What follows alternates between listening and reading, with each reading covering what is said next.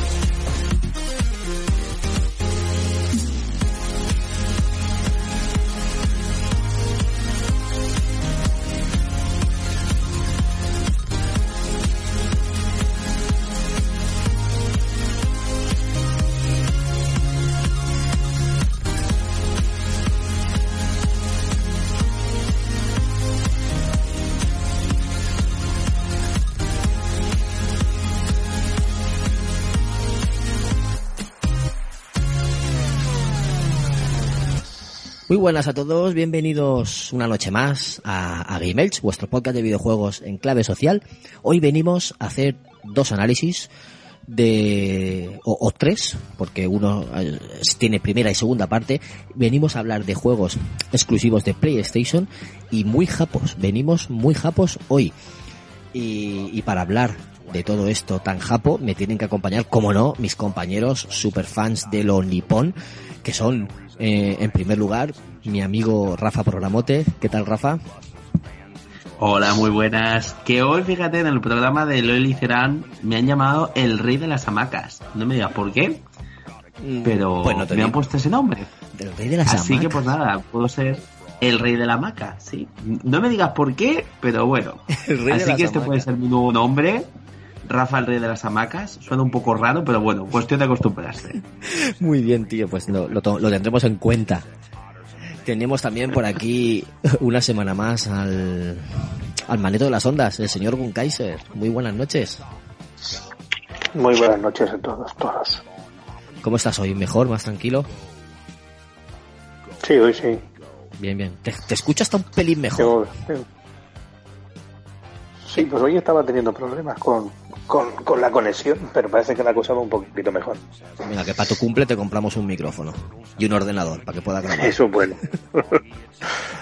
Y aquí el otro fan de, de lo japonés, el, el- nuestro amigo querido Eike Wall. ¿Qué tal, Eike? ¿Cómo estás? Ohayo gozaimasu. Konnichiwa o konbanwa. Konnichiwa. Pues muy bien, muy contentito. Venga, que hoy tenemos caramelo aquí, ¿eh? Para ir regalo. Sí, porque tenemos unos juegos que, por ejemplo, tú le has dado muchas horas y, y Rafa lamenta a, a los otros, le ha dado también su ratillo. Y tenemos eso, como decía, dos juegos muy japoneses, pero con, con espíritu totalmente diferentes. Por un lado tenemos el Nio, que sigue un poquito las, el- la senda o, o la estela de los, de los Souls, de los Dark Souls, eh, pero ambientado en Japón feudal, con samuráis, con ninjas creo también y con monstruos. Y por otro lado tenemos la saga Gravity Rush, esos juegos que nos sorprendieron, nos sorprendió en primer lugar en Vita, en PlayStation Vita, luego dio el salto a PlayStation 4 y la segunda parte ha sido solo en la, en la consola sobremesa de Sony. Y, pero son, eh, este, este Gravity Rush se diferencia mucho del, del anterior Neo porque es cartoon, eh, parecen dibujos animados, es un estilo muy japonés y incluso tiene las conversaciones estas con, con imágenes de viñetas por turno. Son conversaciones como si fuera un cómic muy, muy clásico que me recuerda mucho a juegos de, no sé, de, incluso de Play 1 o Play 2 o algo así. Y, mira, podría ser algo así como el- los tipos de mm, novela conversacional típicas en Japón, pues es un rollo así. Correcto, correcto. Pero luego la jugabilidad no es, la jugabilidad es, es, es diferente y eso es lo que, lo que nos va a comentar Rafa en la segunda Ahí parte del programa. Así que nada, vamos a poner las formas de contacto y empezamos ya con el primero de ellos que es el NIO.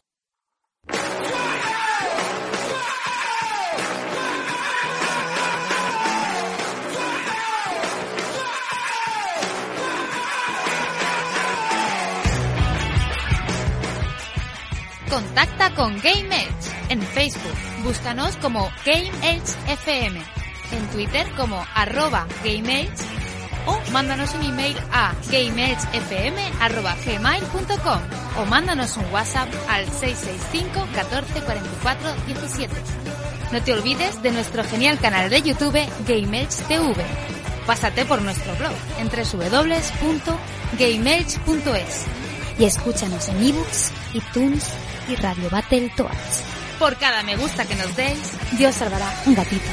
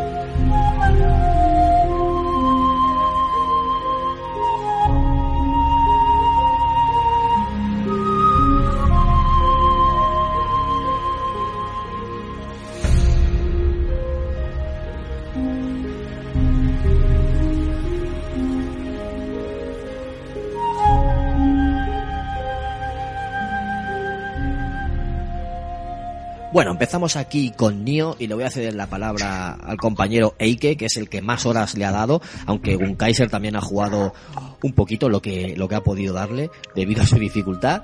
Y nada, os doy paso, eh, que nos introduzca Eike y empezáis a, a comentarnos a ver qué tal el juego. Pues nada, pues Nio es un jueguecito tipo, tipo Soul, distribuido por Sony y producido por Tecmo Koei y desarrollado por Team Ninja. ¿Qué es lo que nos cuenta el jueguecito? Pues de base ya que se, se basa en lo que es la historia feudal japonesa, incluyendo lo que es el personaje, que es William Adam, que en sí fue, un, fue el primer samurái occidental que hubo. Y como mm, off topic de, de, lo que es el, el, guerrero este, el que quiera saber su historia y demás, hay una serie antigüita que se llama Shogun, me, su me suena el nombre. Es, es el, el, actor es el de este del pájaro espino, que no me acuerdo cómo se llama. Pues la serie cu cuenta la, cuenta la historia del, del, William este. Y es por la, por la época de 1600. y en sí es el... Con, en la época to, to, Tokugawa. Es que eh, equivale, mezcla, te mezcla mucho lo que es el periodo tanto Tokugawa como la Zaibatsu. ¿Y qué es lo que te, qué es lo que te cuenta? Pues el tío, sin meterme en plan spoiler, porque sí que tiene, a diferencia de lo que son los Souls, sí que tiene una historia um, guiada, entre comillas, que la vas, la vas entendiendo a medida que vas jugando el juego.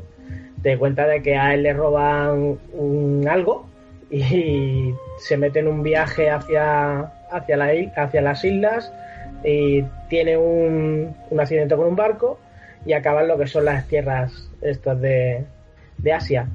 Allí pues va conociendo, que el primero que conoce es a Hattori Hanzo, que el que no lo conozca era un asesino, entre comillas, de aquella época.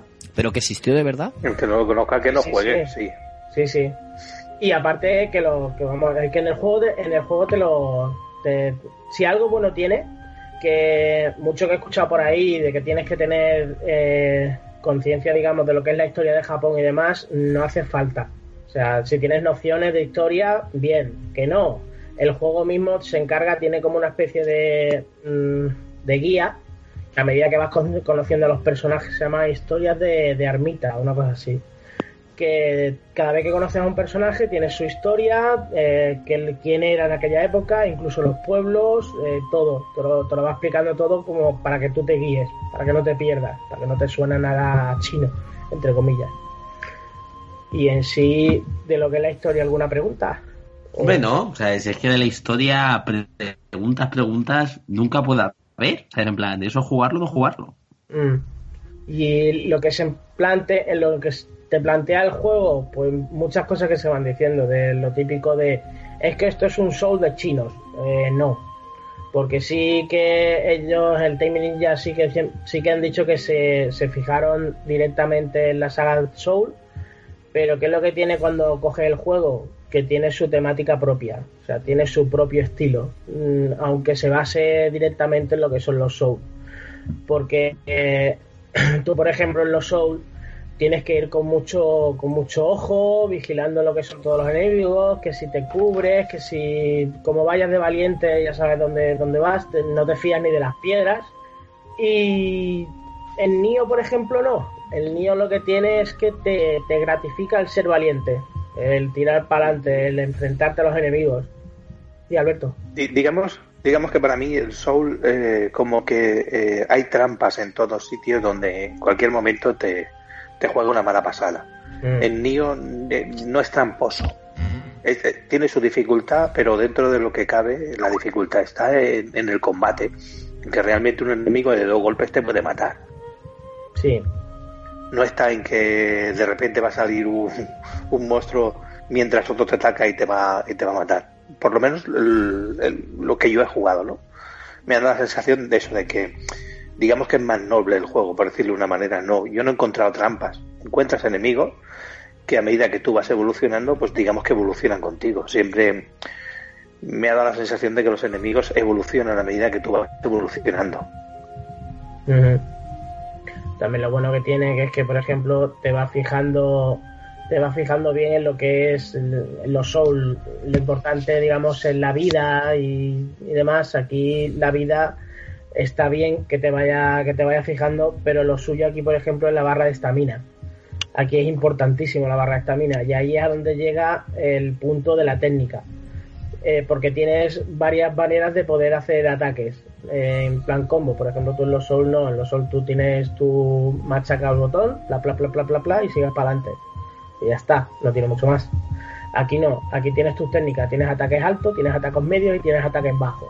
¿Qué es lo que, qué lo que hace? Pues que cada técnica de esta, o sea, cada ataque alto, bajo y medio, eh, tiene, tiene diferentes, diferentes combos. Lo suyo es ir combinando esta base de técnicas con dependiendo de las armas que lleves, porque puedes llevar dos, dos armas, eh, tanto como lo que son espada, espada una mano, o sea, una katana, puedes llevar lanzas, puedes llevar eh, la cadena esta con una especie de hoz, que ahora mismo no me acuerdo cómo se llama, las dobles katanas, un mazo o incluso un hacha. Y todo esto lo puede- puedes llevar dos de ellas encima siempre. Aparte de lo que son las armas de alcance que llevas, o entre que llevas, puedes llevar trabucos, puedes llevar armas, puedes llevar arcos o puedes llevar incluso eh, mosquetes. Y shuriken típico de ninja y demás. Que es lo bueno que tiene, que tiene la técnica al enfrentarte con los, con, con los bueno, con los jefes o con los bichos normales. Porque tú mismo te vas haciendo tu guerrero. Mm, yo no, yo no conozco a ninguna persona que juegue igual. o sea, nadie. Porque si lo bueno que tiene que a medida que vayas consiguiendo técnicas y demás, puedes ponerte habilidades que, por ejemplo, yo que sé, utilizas siempre lo que es la katana simple, ¿vale? Pues llega un punto de que puedes desarrollar una habilidad que es cambiarte las armas a medida, a en medio de un combo. Y ahí está la temática de la de la estamina. Si tú vigilas la estamina, que hay una manera de saber, em, porque tiene, por ejemplo, a ver cómo explicarme, tú haces un combo y cuando termines ese combo tienes una posibilidad de darle al R1 que hay como una especie de... Tú has jugado, Alberto, que se te pone una especie de, de lucecitas blancas. Si tú terminas ese combo y le das al R1, tienes una posibilidad de que la estamina se llene el doble de prisa. ¿Qué es lo que te hace eso? Que puedes seguir atacando. Si tú tienes una habilidad de cambio de arma, pues yo qué sé, yo ataco con la katana, cambio, ca- inmediatamente me lleno la estamina, cambio y cojo las dos katanas. Inmediatamente termino otro combo. Y así. Eso es sucesivo. Si le consigues pillar el tino, te haces ahí unas peleas que te cagan. Y hay gente que te dura nada.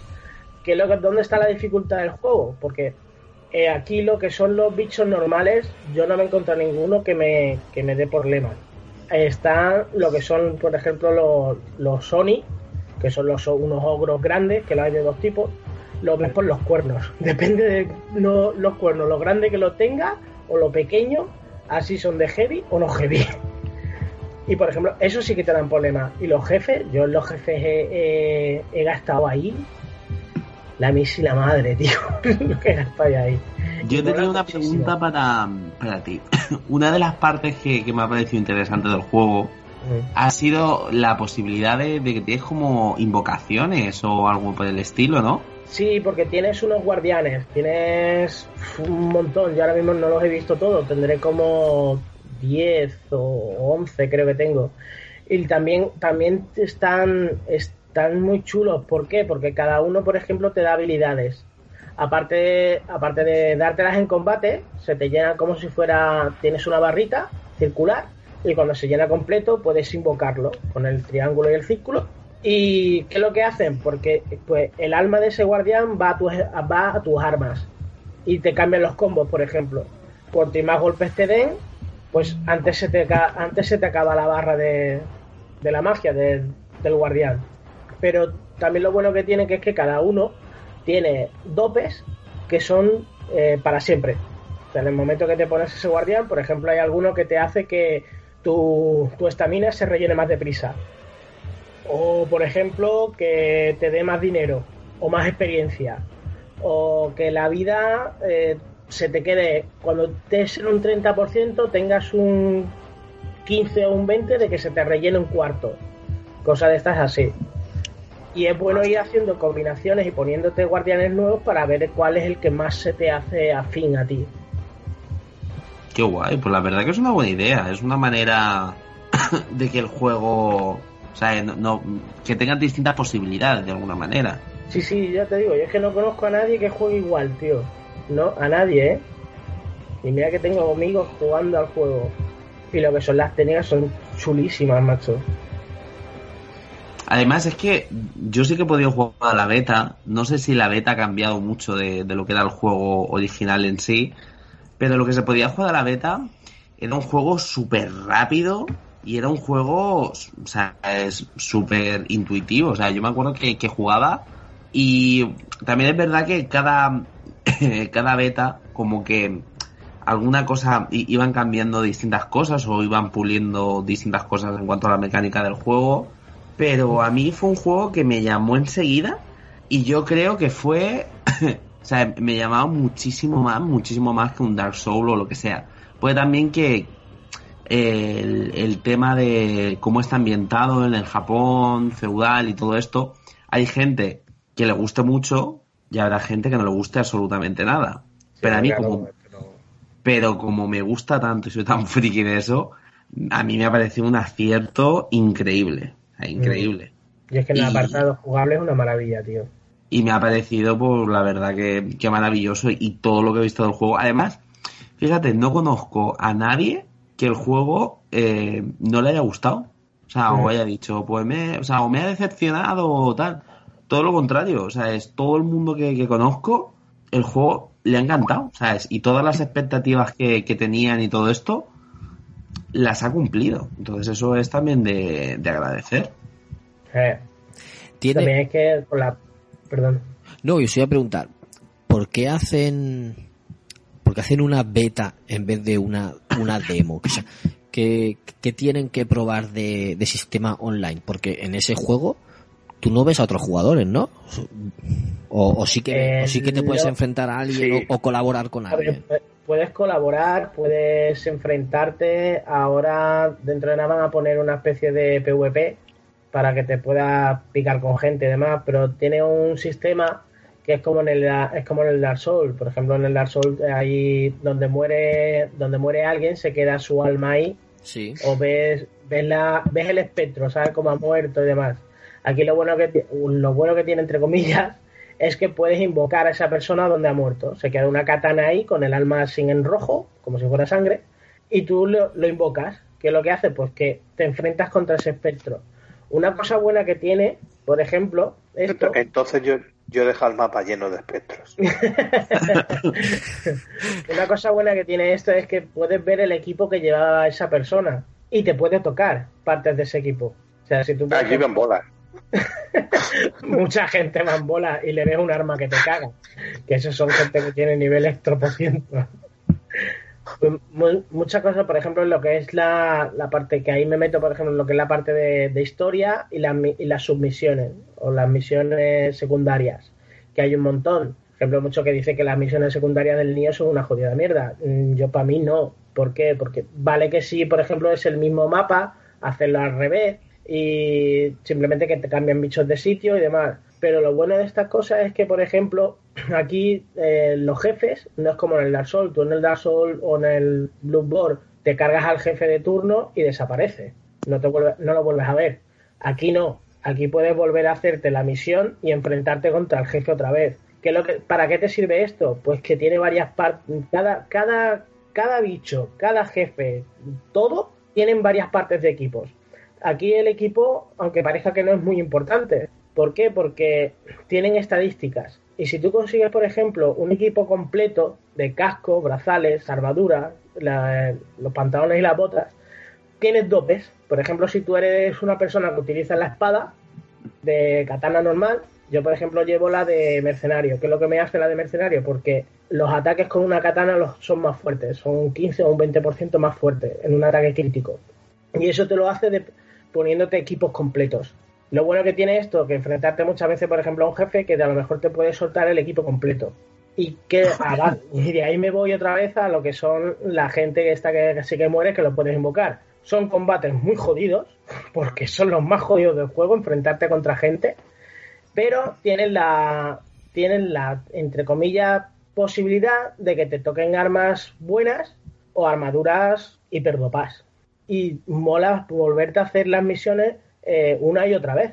Te, te, te invita a farmear. El hecho de no decir, bueno, pues ahora repito esta misión simplemente para conseguirme 200 ecos que me hacen falta, o 1000, o 2000, o 20.000 ecos que me hacen falta para subirme de. Aquí no, aquí es la arabita y sí que es importante, pero aquí lo más importante es el equipo, porque eso es lo que te salva la vida. Dos, También, dos preguntas, Eike. Dime. Tú, tú que has jugado más. Eh, eh, Viene a colación de lo que me estás, de lo que estás contando. Por ejemplo, yo cuando salgo, sales del torreón, ¿no? Desde el principio, Sí. si sales y vuelves a entrar, aparece la misma gente que ya te has, Sí. que ya te han, que ya han matado, ¿no? Sí, tiene el respawn. ¿Es siempre, ¿Es siempre así? Es siempre, porque aquí, por ejemplo, no hay hogueras, pero aquí sí hay eh, mm, santuarios, sitios en donde Sí, rez- ahí. rezas. Correcto. Pues cada vez que tú vas a un santuario, se respanea todos los, todos los bichos que haya en el mapa. Ah, vale, vale, vale, ya lo entiendo. Hasta, hasta que tú no te hayas cargado al jefe de turno, aparte si te fijas en lo que es el mapa, que es simplemente un circulito, hay un puntito blanco, que es la única guía que te, que te da el juego para decirte el jefe está allí. O lo que tienes que hacer para terminar la misión está allí. Y lo bueno es esto, que, que cada vez que, por ejemplo, tú repites, porque eso también lo tiene, lo, lo han pensado, cada vez que tú repites la misión y si te enfrentas a, a X gente una y otra vez, van a estar ahí. Pero, ¿qué es lo que pasa? Que te cambia el, el loteo. Cada vez que lo vayas repitiendo, el loteo que te dan es, ma- eh, es menor. O sea, que, que a lo mejor, yo que sé, lo has repetido 10 veces, pues ahí en esa no vas a conseguir absolutamente nada. Te hace que te vayas. Ah, sigue, sigue para adelante. Pero las dos o tres primeras está muy bien hacerlas pues por eso, porque te pueden tocar equipos y, joder, y unas armas buenas. Qué guay. La verdad es que el Nio tiene muy buena pinta. Es así, tiene muy buena pinta.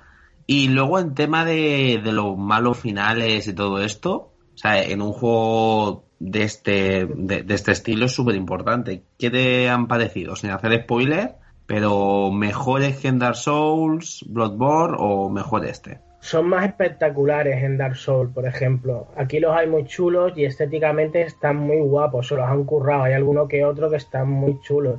Pero se han fijado muy en la temática nipona de lo que son sus, sus dioses, sus demonios y cosas así.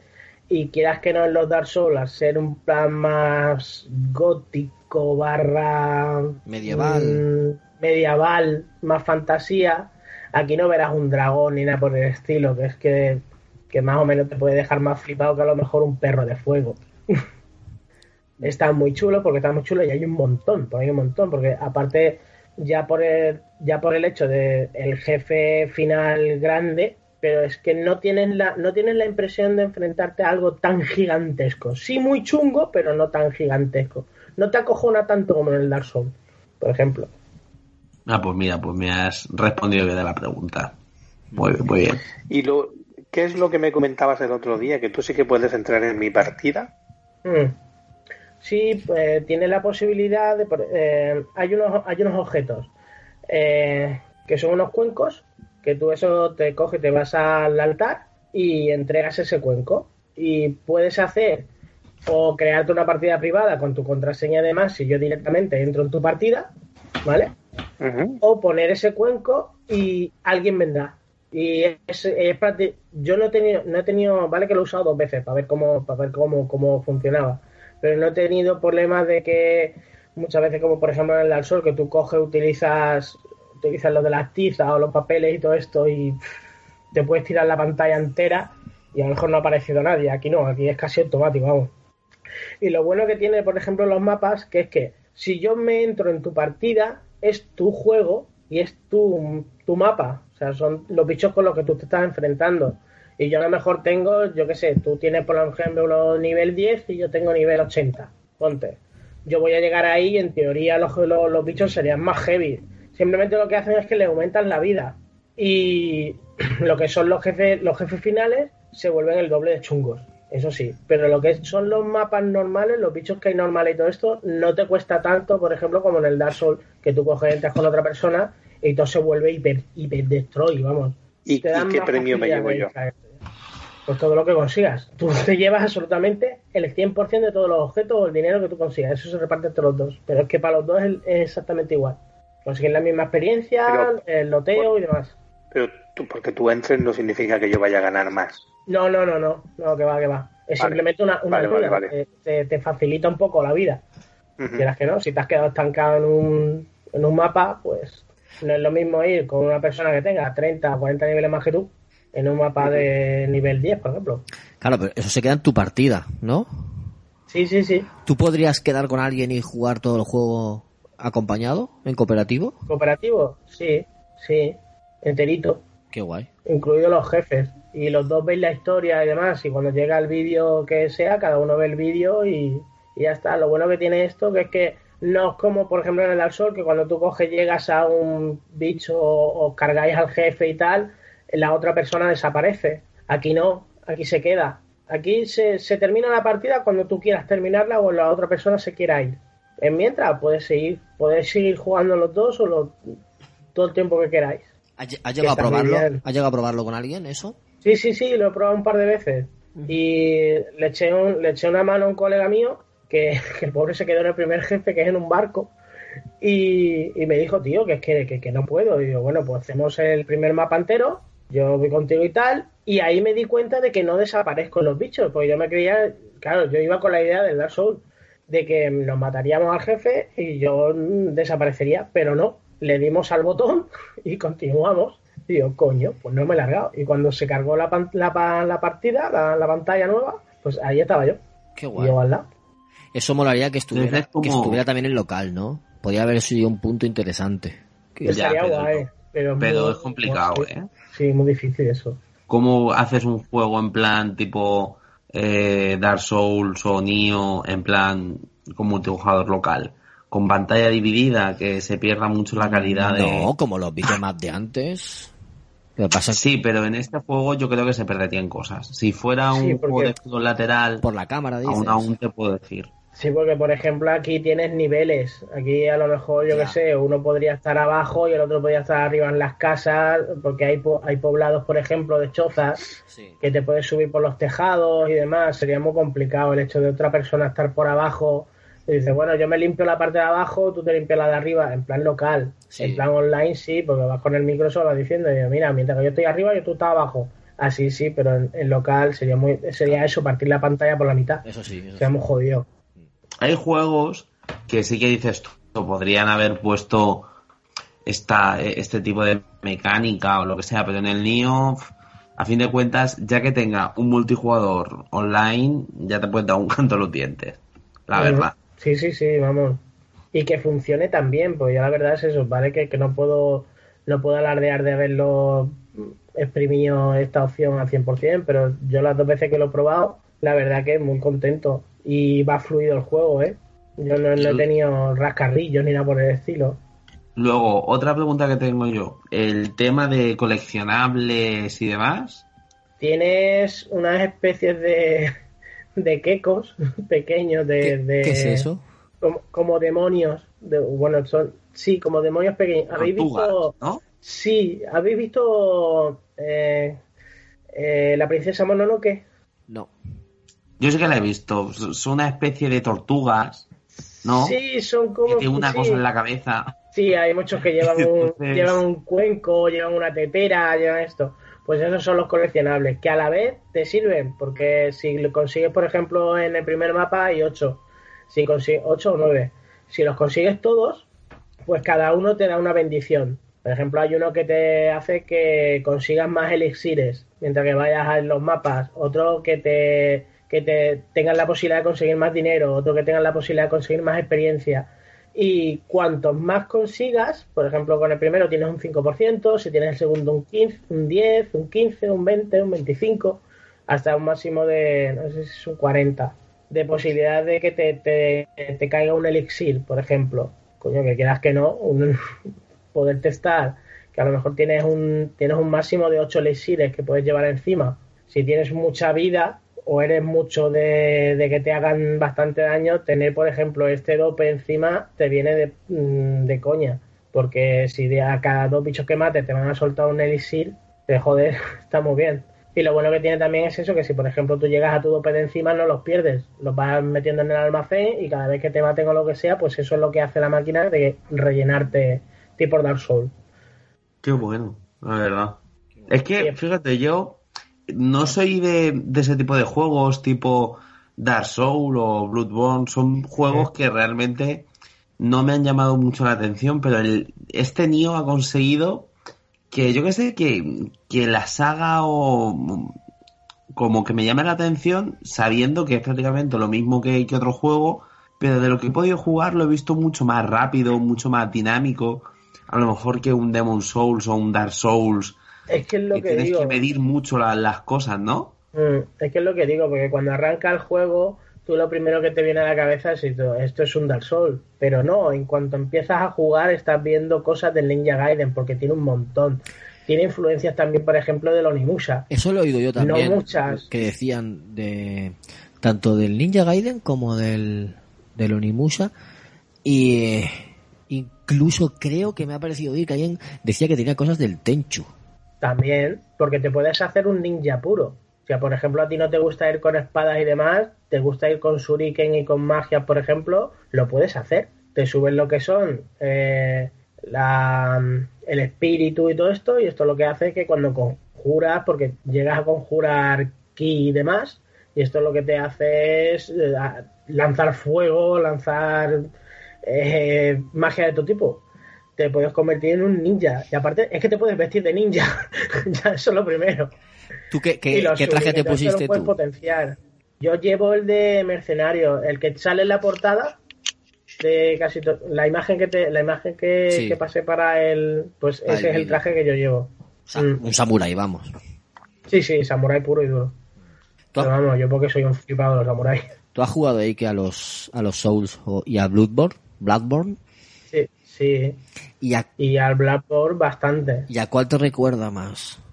A Bloodborne. ¿Sí? Eh, sí, porque por ejemplo en el Blue Ball mm, tiene, mu- tiene mucho esto de, de- del valentón, de no quedarte atrás. Aquí, por ejemplo, si te quedas mucho cubriéndote, te van a flanquear y te van a meter un palo que te vas a aviar. No es.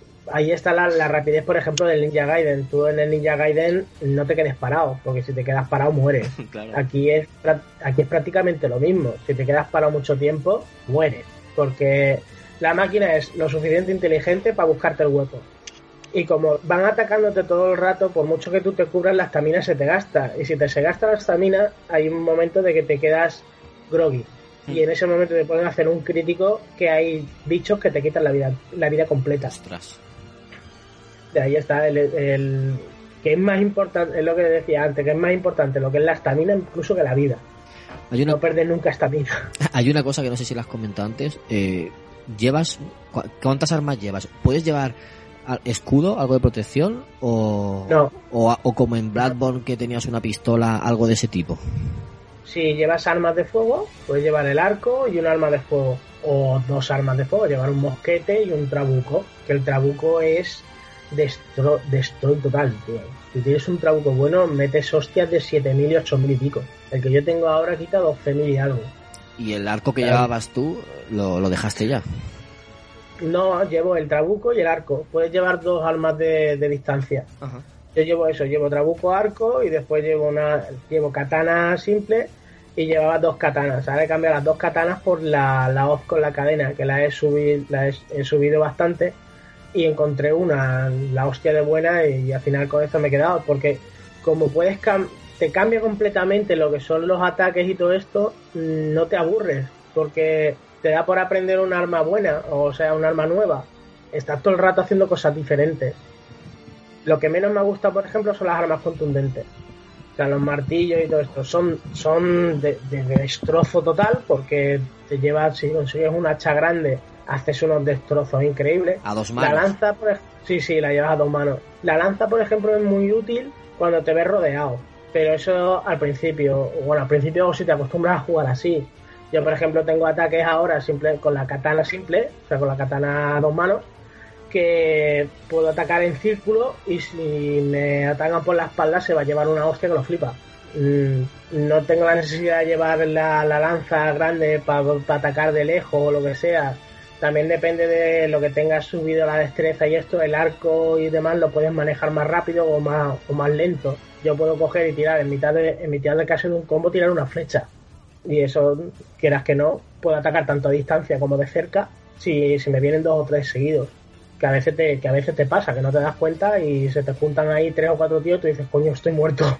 Porque estoy muerto, pero depende de cómo te lo tomes. De todas maneras, mira, eso es una de las cosas que iba a decir yo ahora. Eh, una de las cosas que a mí sí que me ha gustado es la eh, facilidad que tienes para poder eh, interactuar con las armas que tienes. eh, muy rápido. No, no es una cosa co- no es una cosa compleja que tengas que entrar en un menú y poner ahora me pongo la ballesta. Una vez que tú te pones, digamos que los atajos, por decirlo de una manera, Mm. simplemente tienes que pulsar un botón y rápidamente cambias al arma al arma siguiente. Entonces puedes variar entre o bien si llevas una espada con tu- una espada o llevas una hacha. Dice, bueno, aquí ahora me, me interesa más tener un- una espada que una hacha, porque es lo que decía un poco hoy que cuando hablas de estamina, digamos que lo que hablas de cansancio. Tú con un hacha, si pegas dos hachazos, te baja ese cansancio. Nada. Si como, como, como el tercero lo falles, te quedas como dice él, te quedas como atolondrado y entonces llega el tío por detrás y te pega dos facazos y ya toma por culo. Mm. Entonces eh, dices, pues bueno, aquí hay más gente, pues entonces en vez de utilizar el hacha, pues me pongo la espada y controlo un poco más. Y es muy rápido, es muy intuitivo. Eso, es- eso sí que me ha gustado bastante. Me ha encantado, me ha encantado por, por, por eso, porque te hace hacerte un, técnicas distintas, porque como también los bichos te vas aprendiendo cómo, cómo te atacan, no todos te atacan igual. Y no todos son igual de ágiles. Por ejemplo, con los Oni, lo más fácil para enfrentarte a ellos, que son los Oni, son los ogros estos así grandes, los yokai, eh, lo más fácil para enfrentarte con ellos es o la cadena o la katana a una mano. Porque si te enfrentas con la katana, las, dobles katanas son muy rápidas, pero que lo que, que lo que pasa que se te va la pinza y enseguida se te va la estamina a la mierda. Y uno de estos te mete un hachazo y ahí te has quedado. Y algunos van con, incluso con dos dagas, que son súper rápidos para, solo- para, lo grandes que son. A eso sí los puedes flanquear y demás con la katana, con un ataque, un ataque fuerte. Mm, Si tú le atacas primero, normalmente le rompes lo que es la guardia y se quedan groggy. Y si tú le puedes lanzar el primer, que la primera hostia sea un crítico, le quitas media vida. Ya eso lo haces a medida que vaya, que vas aprendiendo a jugar. Por ejemplo, a ver, otra cosa así que, mira, esto de- del Ninja Gaiden, que, que esencia del Ninja Gaiden, tienes ataques que los hace el río Yabusa. Por ejemplo, el ataque este que hace mucho río de meter la, la katana en la funda, cargas el ataque y lanzas un, y lanzas un espadazo en, en Luna, ¿vale? Esto lo puedes, lo puedes, te lo puedes poner como una habilidad y si lo potencias, metes una hostia que te cargas a un tío de una leche. Y son, no corres por las paredes como el río, pero sí que se nota muchísimo el, Ninja Gaiden en el juego. Por eso decía que, que se piense que es un Dark Souls más o un Bloodborne, que va muy equivocado. Que por mucho que tenga, que mm, digamos la esencia, porque es que los creadores le han dicho que es que se han fijado en eso, pero que tienen muchísimas cosas de lo que son sus juegos. Incluso puedes ir sin armas, ¿eh? Si quieres. Y tienes técnicas de, de ir con las manos desnudas. Hay una técnica que te quedas, que te quedas pillado. Y aparte, como tienes en cinemáticas cortas, de cuando acabas con un crítico bueno y demás con los enemigos, hay una técnica que es con las manos desnudas, que te vayan a atacar y tú paras el arma con las manos. ¿Qué es lo que hace? Lo ves en un vídeo que coge el arma y lo mata con su propia arma. Eso es un crítico. Te lo cargas porque te lo cargas. Y lo, lo trinchas con su propia arma. Y cuando haces cosas de estas, lo puedes hacer incluso con los jefes. Lo vale que tienes que tener una sangre fría que vamos. Porque en ese momento te pones nervioso. O yo al menos. Hombre. Oye, que yo tengo una pregunta. rápida, rápidamente y, y te paso, Rafa. que es un, Ah, vale. que es un yokai? Un yokai es un demonio. Eh, demonio típico de esto de la, de, de la cultura japonesa. Son. Las, máscaras esas que son como diablos. Esas que salen Sí. con la boca abierta, la lengua afuera y tal. La ma- Mira, el kabuki, ¿sabes lo que es el kabuki?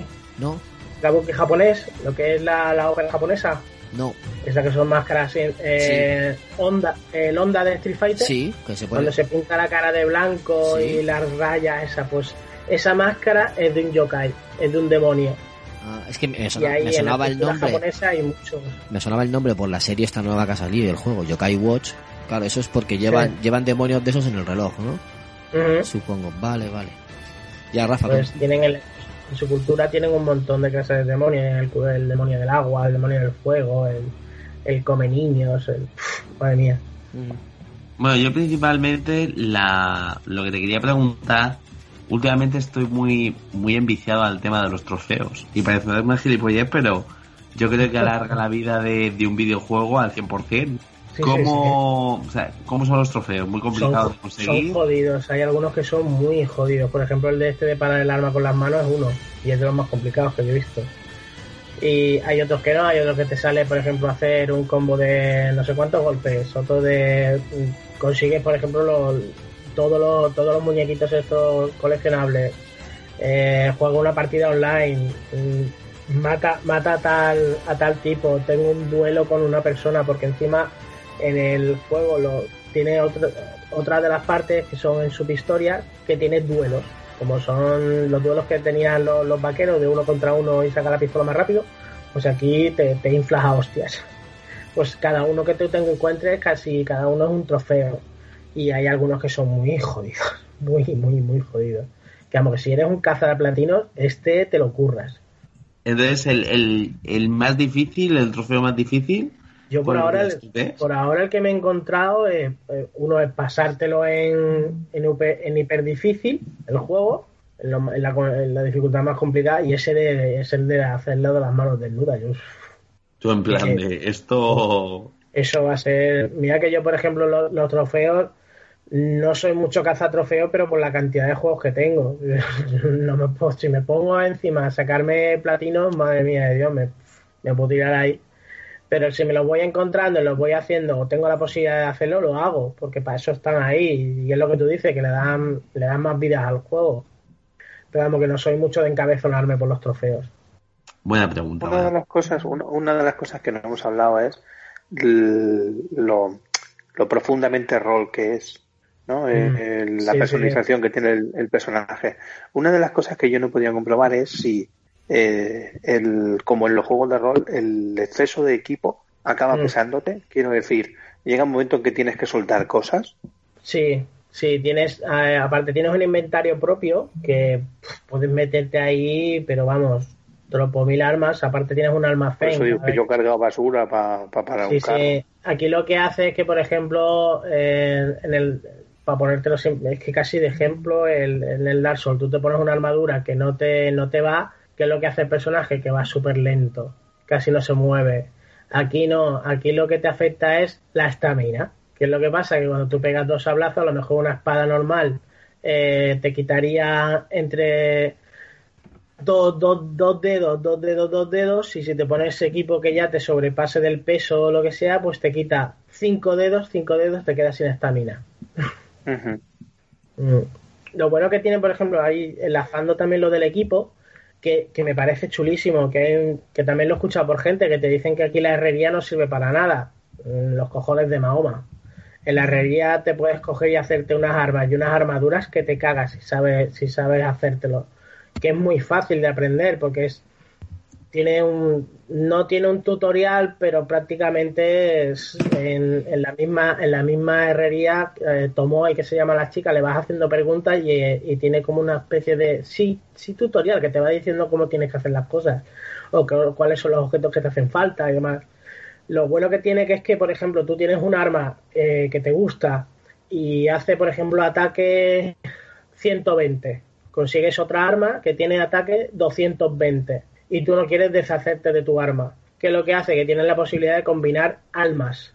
No, no armas, sino almas. Puedes combinar armaduras y armas. Por ejemplo, yo tengo esa espada de 120 y la combino con la de 220. Me cambia las estadísticas del arma, a veces sí o a veces no, y le pone el mismo ataque de la otra que es superior. Y llevas tu misma arma que llevabas. A lo mejor y es incluso si, por ejemplo, tú, tú llevas una katana en una mano y lo que te has encontrado superior son dos katanas dobles. Pues las fusionas y te quedas con tu katana de una mano y a lo mejor con, lo- con el dope o la potencia y el nivel que tenía la otra. Después físicamente, también eso es otra cosa muy chula. Porque, por ejemplo, aquí vas consiguiendo equipo y todos sabemos que en los y tal terminas, terminas vestido a parches. Terminas el gorro de no sé qué, la armadura de no sé cuánto, los pantalones de no sé qué y vas vestido como un puto payaso. Aquí no. No- nos con- Aquí lo bueno. Ten- Tenemos un comentario en YouTube. eh, eh, Chot, nuestro colega Chot de la asociación Gamer, Ujú. dice: Si no me equivoco, los seres conocidos como los Kappa, no el troll, Mm. no el troll, sino la especie de tortuga, es un yokai. La- La tortuga. sí, se, llama- llaman, sí, se llaman rol- Kappa, no, no sé, no sé exactamente a qué se refiere. Es que están los capas y los yokai. Los capas son otra especie de demonios. Mm. Bueno, Vamos, lo que yo tengo conocido por yokai es lo que, es lo que he dicho. Si me he equivocado, es esto. yo no, sé, no, no sé más de, no, sé, no sé de cultura no japonesa. soy dios de la palabra. Si alguien, si alguien sabe de cultura japonesa, que, Sí, sí, que nos, no, que no, nos deje un claro. comentario, nos diga, oye, pues mira, Que yo me- sé tal, tal, y que nos lo explique porque se lo agradeceríamos. Que me corrija. Sí, claro, por supuesto. Faltaría eso. Yo lo que conozco por el yokai es eso, son los, son los, los, los ogros estos grandes. Mm. Estupendo. Yokai Watch. Es que yo, yo creo que sí que tiene que ser algo como los demonios en sí mismo. Pues lo que yo tengo entendido de la, de la cultura de ellos. Porque es como, por ejemplo, que nosotros creemos en el diablo y todo esto, pues para ellos esos son sus demonios. Mm, Que tienen muchos tipos, no solo tienen yokai, es un montón. Bueno, eh, también lo que, decía, lo que decía antes de la armadura, antes de se me vaya, que puedes Vale, coger sí. y ponerte físicamente, físicamente tienes, va- tienes varios modelos de armaduras enteras, ¿vale? Si las, va- las vas encontrando durante las partidas del juego. Y te puedes poner, por ejemplo, yo que sé, tienes la armadura, la armadura Oni. Te has comprado el juego, eh, la edición especial, y te viene la armadura Oni. Y a ti te encanta esa armadura. Y consigues otra que es eh, armadura Ronin. Y esa no te gusta.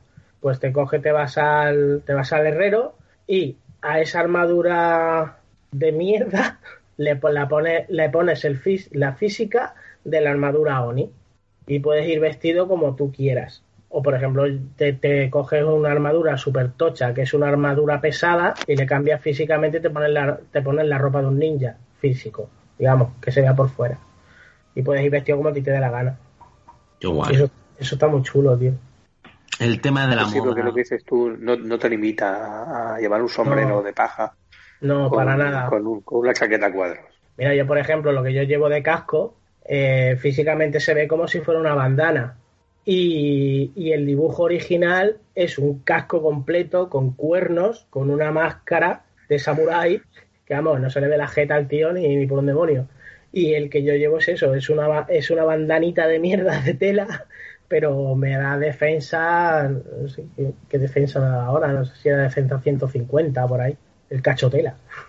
Mira, voy a hacer una pregunta. En este tipo de juegos hay mucha gente que incluso pasaba también de los Pokémon, que prefiere ir feo, ¿sabes? Pero ir con un equipazo. Luego está la gente que prefiere ir guapo, aunque... Aunque te peguen de hostia. Antes muerta que Es verdad, ¿eh? Aunque realmente lo que lleve sea un poco mierda. O sea, Te vas a reír, pero a mí, por ejemplo, feliz. Sí, sí, a mí, por ejemplo, eso en el, en el Dragon Age me pasaba, o en el Mass Effect, que ya cuando le pusieron eso de que te podías quitar el casco aunque lo llevaras puesto, eh, no me gustaban los cascos. Yo, coño, si ya que me pego una matada que te cagan, hacerme un personaje y demás, en cuanto le pones la armadura, le pones casco, le pones no sé qué, y esto ya ni, ni lo ves. Eh, a mí me cabreaba, ¿eh? a lo mejor consigues eso, consigues una pedazo de armadura que te cagas y es rosita con filipondios. Y yo, mm, no aunque sea mejor que la mía, no, me niego. Más, yo se la pongo a mi personaje y mi personaje me mira torcido, como diciendo, ¿qué haces? Una pregunta sobre el menú. ¿Es tan complicado, entre comillas, como el de Blackburn? ¿O es lo, lo han simplificado? O, o cómo es? No, es muy, es muy sencillo. Es muy sencillo. Tienes, tienes para poderte poner atajos, que lo vas manejando con el R2 y, y el L2, para lo que son eh, las curaciones, o sea, la- las medicinas, eh, los, los antídotos, eh, tienes mm, como pergaminos para poderte poner margen en el arma, por ejemplo, que tengas el arma durante X tiempo fuego o relámpago o hielo y todo eso te lo puedes poner en atajos y es muy sencillo, es muy sencillo, es que está muy simplificado, tío, para que no te pierdas tiempo en tonterías. A mí me recuerda mucho al, de, al del de Witcher 3, Por ejemplo, Mm. que siendo Sí. un juego de rol está todo muy separado y muy es muy intuitivo todo. Ujú. Tiene Está- su sitio de ropa, su sitio de armas, su sitio de magia, su sitio de... y está todo muy clasificado y muy bien explicado, muy intuitivo. Mm. Y es que no te pierdes, si te dedicas un poco de tiempo a coger el juego y leerte los menús o los propios tutoriales que te trae el propio juego, o sea, en la típica guía, es que no, no, no te pierdes para nada. A no ser que seas un cabezón que te guste coger y pillar el juego directamente, darle más ahí, pum, pum, pum, pum, pum, pum, pum, y ahora, y aquí ya no me leo ni, ni, ni el, ni el aprieta el botón estar. Eso ya depende de cada uno. Pero vamos, que no, que no te pierdes para nada. Y es muy sencillo, todo, absolutamente todo. Una vez que empiezas a jugar, se te hace todo, es que intuitivo. ¿Le has dado tú unas 60 horas? ¿Dijiste? Por ahora llevo sesenta y pico. Sí. ¿Y tú, Alberto, cuánto le has podido dar? Uh, yo le habré metido tres o cuatro, no muchas. Y, y- y complicado por ahora, ¿no? Sí, sí, pero es, es como es como decía, ¿no? A mí el- me, me, me parece difícil porque un enemigo te puede matar a dos golpes, pero no me parece difícil porque encuentres trampas por ahí que te pueda. Yo he muerto muchas veces, pero he muerto, como dice Ike, porque hace, haces el gilipollas. Te meten en un combate con un tío y como el tío se aparte y pegue dos golpes mal dados, pues él te contraataca y, y de dos golpes te ha matado. Eh, En ocasiones incluso tienes que reestructurarte porque como el hayas peleado con uno, te haya dejado media vida y salgas al patio y te encuentres con dos, dices, hostias, espérate que, que contra uno puedo, contra dos no. Que aquí voy a sudar. Sí, sí, sí. Tienes que ir tranquilamente pe- pensando cómo, cómo enfocar el juego. Es una cosa que sí que me ha gustado bastante. Lo único que no me ha gustado así es que no tenga la opción de poder matar a alguien en sigilo. Por lo menos inicialmente. No sé si más adelante se puede. Sí, sí que tiene. Sí. Que pues yo al Sí. principio no, no, no podía, tío. Sí, sí que tiene. Si te acercas, bueno, es que al principio está hecho para que lo pases puta, en lo que es en el Ah, torreón vale. y demás. Pero después, mira, el ataque ese mismo de, de lo de la katana, por ejemplo, esto es algo que cambiaron de la beta principal. La beta principal te veían que parecían que tenían los tíos no sentidos Jedi, tenían un radar metido en el ojo del culo y eso veían, vamos, eh, el satélite de la NASA lo tenían todos ellos encima. Y eso lo, lo cambiaron porque la gente se empezó a quejar y yo, tío, es que mm, dame una posibilidad de poder ganar. porque era súper era súper caótico.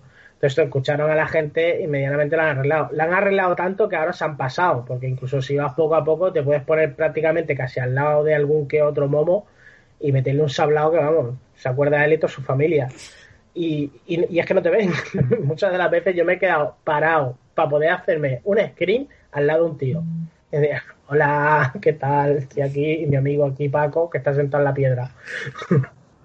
Y sí que tiene, depende de cómo te acerques, te, te, ves el circulito. Te tienes que fijar que cuando tú marcas al enemigo, lo marcas con el R3, pues el simbolito se te vuelve como cuando lanzas, no sé si te has fijado para lanzar los críticos, que es cuando enganchas y se te, se te ve la cinemática.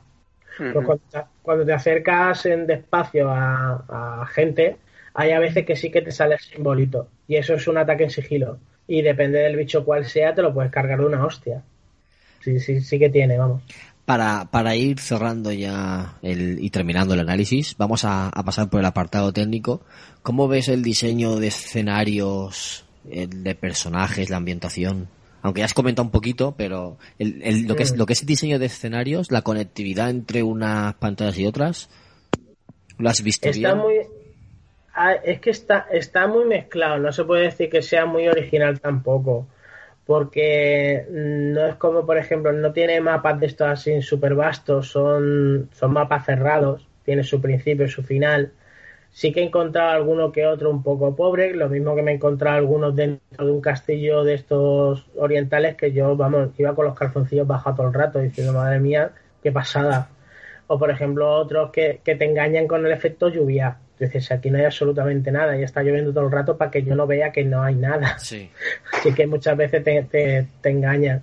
No es, por ejemplo, tan vistoso como puede ser un Dark Soul, que estás viendo la, las almenas, te paras en un sitio a hacer la típica foto. Aquí, si te paras para hacer una screen esto, a lo mejor es porque llegues a un sitio y esté amaneciendo.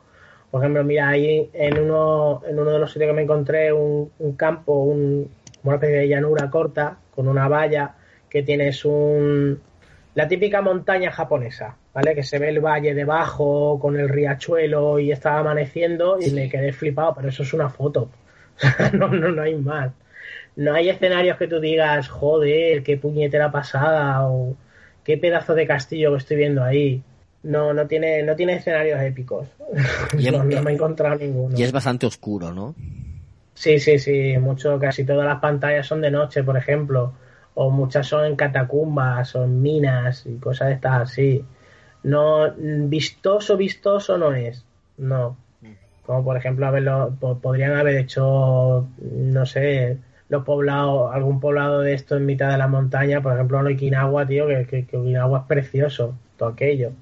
Se lo podrían haber montado un poquito, un poquito mejor. Ahí sí que, por ejemplo, gana de goleada lo que son los Dark Souls. ¿Habéis visto pro problemas de frames? O, o popping o algo así? Yo no, hay gente que sí, hay gente que dice que ha sangrado por los, por los ojos. Yo la verdad que es que, que no. Yo te, lo juego en una Play normal, o sea, la Play 4 básica, ni, ni el Lim, ni Pro, ni la, ni la FAT, vamos.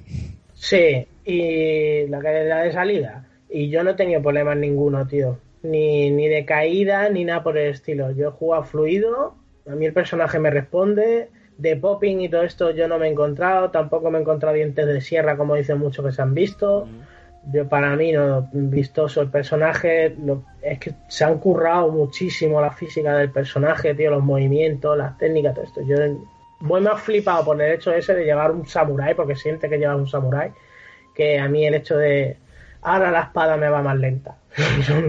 no, también porque soy no, no soy una persona que, que, que, juegue mirando fallos ni nada por el estilo. Ya a mí me gusta disfrutar de lo que estoy jugando y ya está.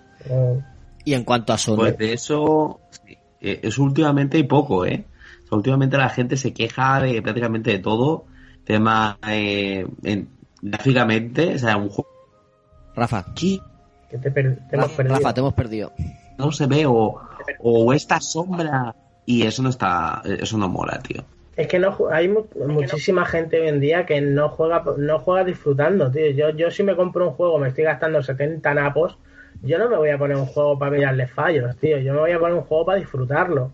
Mm, disfruta más lo que hace. Yo, yo hoy, hoy, en día te da mucho coraje, pero es que ya estos son en todos los ámbitos. De, por lo menos en lo nuestro, lo que son videojuegos, joder, es que, es que da asco, en serio, da asco muchas veces el hecho de que todavía no ha salido un juego, tío, y hay gente criticando, y hay gente hablando mal, y hay gente alegándose que algo un fallo o lo que sea, tío, disfruta con lo que tienes, disfruta con lo que estás jugando, no, no te dedicas a cogerte, ponerte el videojuego, pegarte la cara en la pantalla, como hay muchos, tío, y mira un bug, ya he visto un bug, ya he visto un bug, a compartirlo.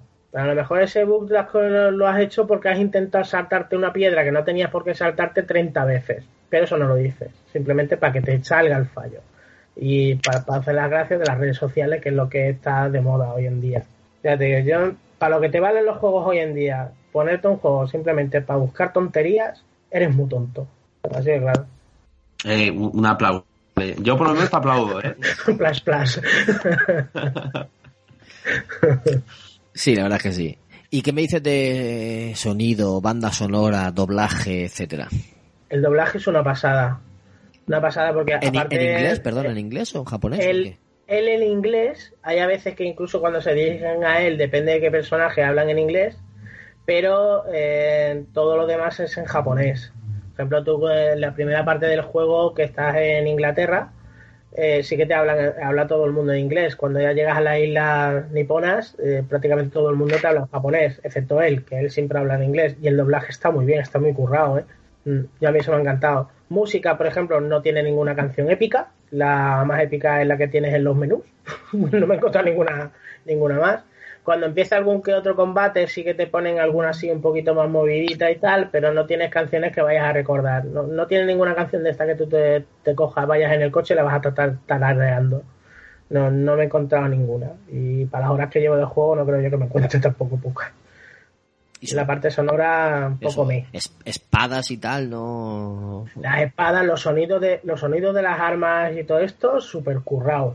Porque es que incluso cuando saca la katana de la vaina, escuchas cómo roza la, katana en la vaina, tío. Eso es una pasada. Si lo juegas con cascos, mola muchísimo. Eh, las ondas de la cadena, por ejemplo, que yo, llevo ahora mismo, mola mucho. El, impacto, escuchas verdaderamente los impactos de, las cosas. Eso lo, que son las armas y todo esto, sí que se han currado. Los golpes y demás, sí. Y los cortes, joder, es que escuchas es como brota la sangre. está muy chulo. Y en esa, en esa parte de los sonidos y esto sí que está muy currado. Vale, pues eh, eso, haz, un, resumen o haced los dos vuestro resumen y, quiero que me digáis después a quién recomendaríais este videojuego. Yo mi, mi resumen, pues que se dejen de tonterías ni perjuicios la gente, que no se crea que es simplemente un Dark Souls más. Serio, que este juego hay que probarlo y si hoy en día tienes muchas facilidades, tienes la facilidad de poderte alquilar, aunque sea una tarde, que este va a bajar de precio en nada, porque esto lo compramos los cuatro frikis en principio por 70 napos y en un mes o dos ya está a 30. Y es más, ya hay en sitio que lo encuentras a 40, que lo he visto. Y que es muy, que es muy, muy, no está simplificado para que juegue todo el mundo, porque no, pero si, si te si te pica la venilla de jugarte un Dark Souls y así, y no sirves para jugar, para jugarlo, hazte con el mío, porque lo vas a disfrutar mucho, pero mucho, mucho, mucho, porque es muy, muy, muy asequible. Justo eso es lo que yo iba a decir, que yo soy una persona que a mí los Dark Souls y los juegos de mucha dificultad me, me, me cansan, ¿no? Cuando llega un momento en el que muero, muero por frustración, mm, lo abandono y este es un, un escalón más entre, entre un The Witcher, para mí es un juego entre un The Witcher 3 y un Dark Souls, es algo intermedio, ¿no? Es una cosa que, que, te, que te incita a poder, eh, que te empiece a gustar ese tipo de juegos más complicados que a mí no me acaban gustando, pero este, este sí que me está llamando mucho la atención.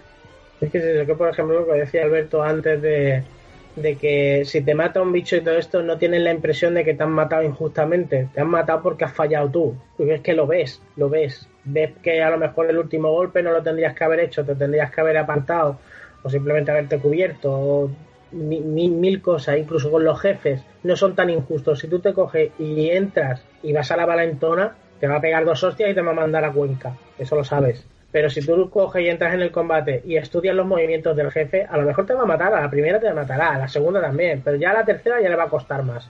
Y a la cuarta, si te, incluso a la quinta y a Yo hay uno eh, en una cueva casi, casi de los primeros que me, me mató 14 veces.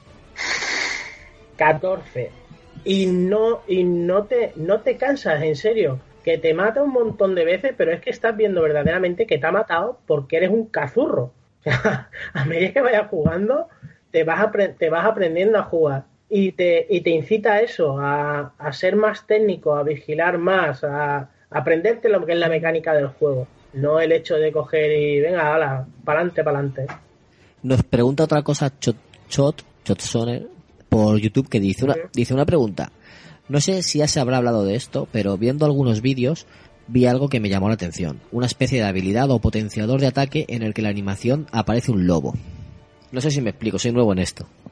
Sí, lo que son la, los guardianes, es como, ¿no? se lo- sí, que son como invocaciones, que llega, llega un momento de que se te llena, lo que dije antes, que se te llena una barrita circular que tienes, que en ese momento puedes invocar al, al guardián. Y es que los hay de muchas figuras, hay un lobo, hay un toro, hay un pez, hay un dragón, hay un, ave fénix, hay un montón.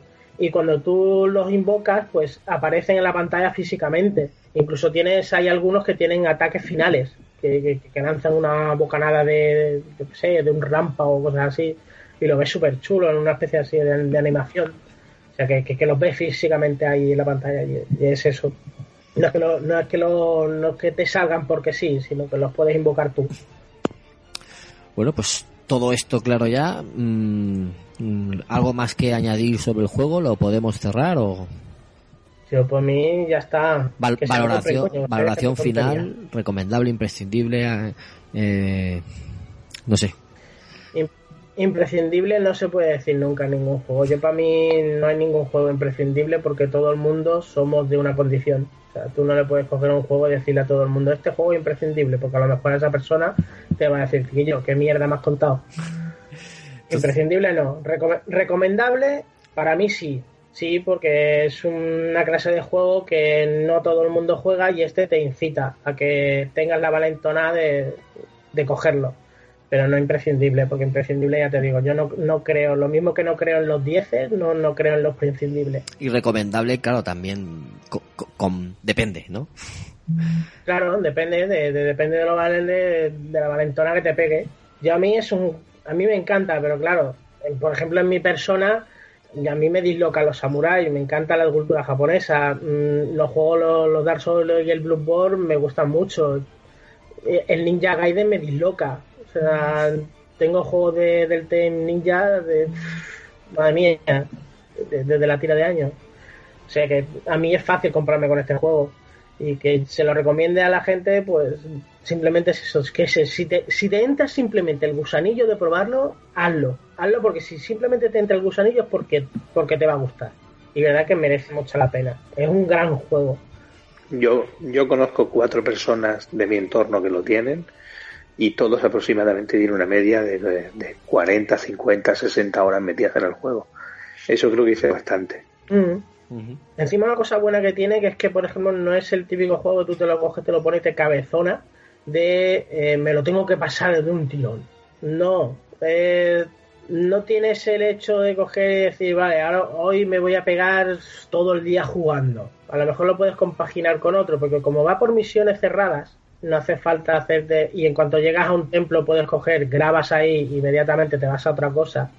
Eh, lo puedes compaginar con otra cosa, no hace, no, no, no te no te frustra, por ejemplo, como hace en el Dark Souls, tío, cuando llegas a una, aunque estés en mitad de una plana, en una en, en una hoguera, yo soy incapaz de dejar al personaje allí en medio, tío, yo, yo eh.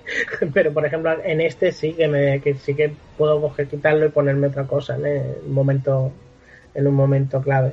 Me veo a Rafa con ganas de coger el juego y, y, dando, y darle caña, ¿eh?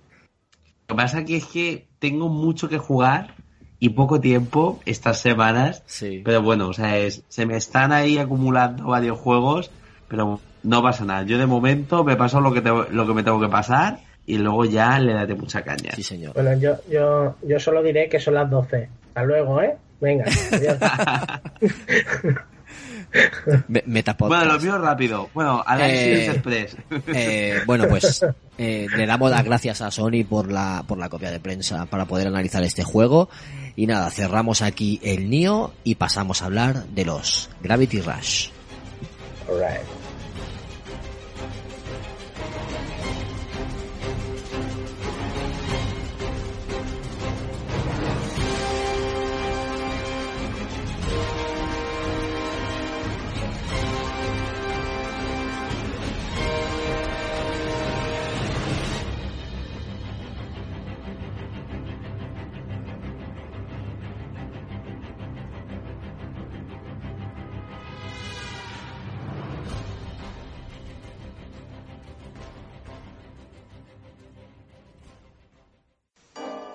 En 2014, un grupo compuesto por cuatro frikis fueron troleados por analizar un juego al que no habían jugado.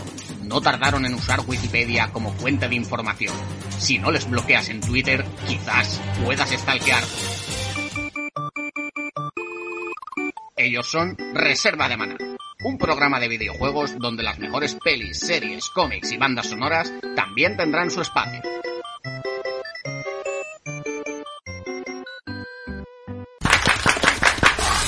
Hola, soy Henry. Hola, soy Easy. Hola, soy mi Weller. Y yo soy Miguel Soria, el DJ. Y esto desde hace 7 años es... ¡A los mandos! El programa de videojuegos con los mejores títulos para PC y consola. Los análisis más exhaustivos, secciones retro y para móviles, temazos, músicas y buen humor. Rechace imitaciones. Anda, flipado, pero si nadie nos imita. Gracias y saludos. Os esperamos, jugones. Oye, ¿qué tal el arte y la tecnología?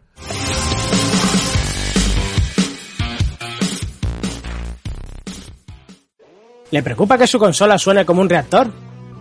¿Siente usted terror por los DLCs y micropagos? ¿Alguien de su familia cree en los free to play o en que un juego no se retrase? Si la respuesta es sí, no espere ni un minuto más. Llama a profesionales. Quemando cartuchos. Nuestro personal de podcaster les atenderán en sus necesidades de hype gratuito y recordatorio nostálgico. Nosotros, Nosotros sí le vamos a volar.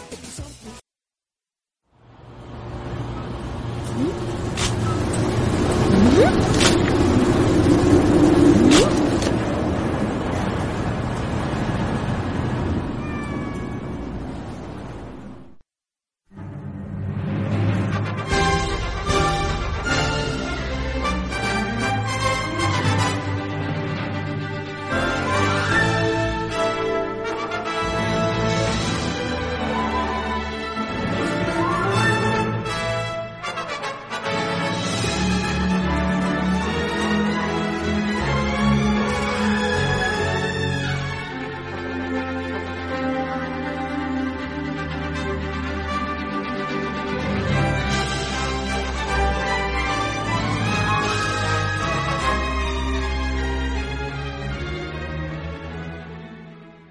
Bueno, ahora toca hablar de los Gravity Rush, que es una, una saga de videojuegos de acción que se inició en 2012.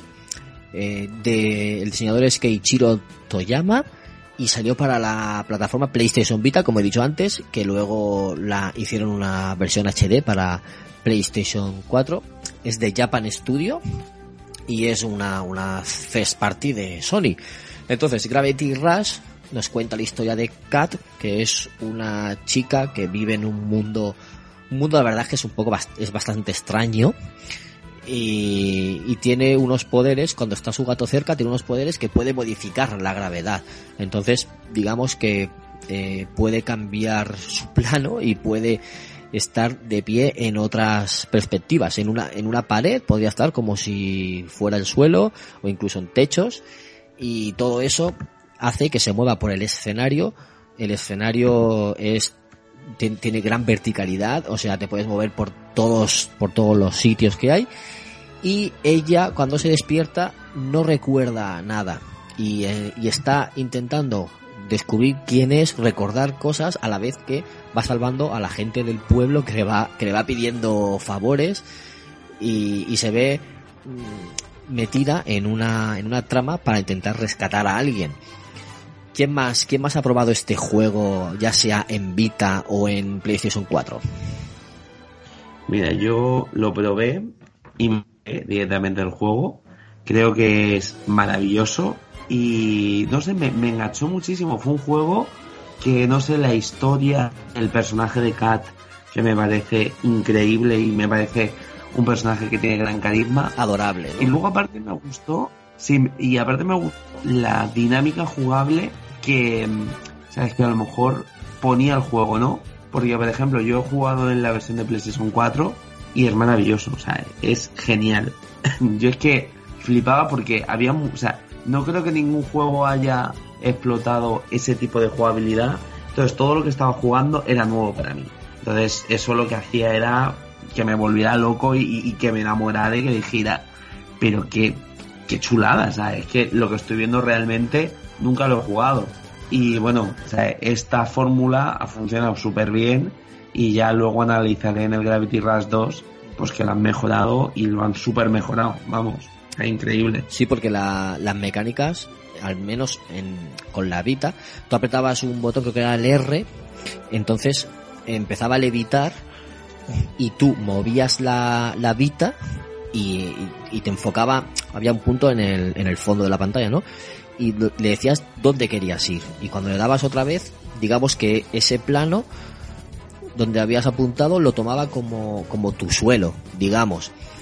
Entonces tú, es, es que es difícil de explicar con palabras, porque eso te va cambiando el plano, la perspectiva, y, y usando el acelerómetro y el giroscopio de la Vita, y además también podías usar la pantalla táctil para, para atacar, para hacer ataques, para apretabas los dos lados de la pantalla, los dos extremos para también ir desliz- deslizándote por el suelo y correr más. Y, y no sé, lo, lo veo complicado de explicar con palabras. A lo mejor ahí que me puede ayudar a, a explicar ese- esos cambios de plano que se producen. A ver, ¿sabes? directamente lo que hacían no es que mm, cambiabas de plano. El poder que tiene Cat y que te explican a lo largo del juego es que tiene la capacidad de eh, moldear la, la gravedad. gravedad. Sí. Entonces, claro, como ella tiene la habilidad de, mm, de alguna manera, controlar eso, es eh, dirigir la gravedad hacia el punto que ella quiere. Eso es, eso De tal manera que le pueda hacer flotar o lo que sea. Entonces, claro, o sea, esos poderes muy pocos personajes lo, lo, lo llegan a tener, ¿no? Y no sé cómo, cómo controlarlos, la, la fluidez con la que se controla y demás, es genial, es que es simplemente maravilloso. Porque en muchos lados lo, lo ves y no sé, a mí personalmente me encantó y es que lo que te digo, o sea, es, es directamente se ha convertido en una de, de mis sagas favoritas ahora mismo. Es que la primera vez que lo jugué me quedé, me quedé pillado porque no me entró por los ojos, porque me vi el, la estética de todo esto, sí, porque es anime y a mí todo el anime y los japos me encanta. Pero me lo vi así con el gato y demás y digo, ¿esto que es? ¿Una Sailor Moon ahí a, a lo gótica? Eh, Eso qué? pensé yo también, tío, Sailor Moon.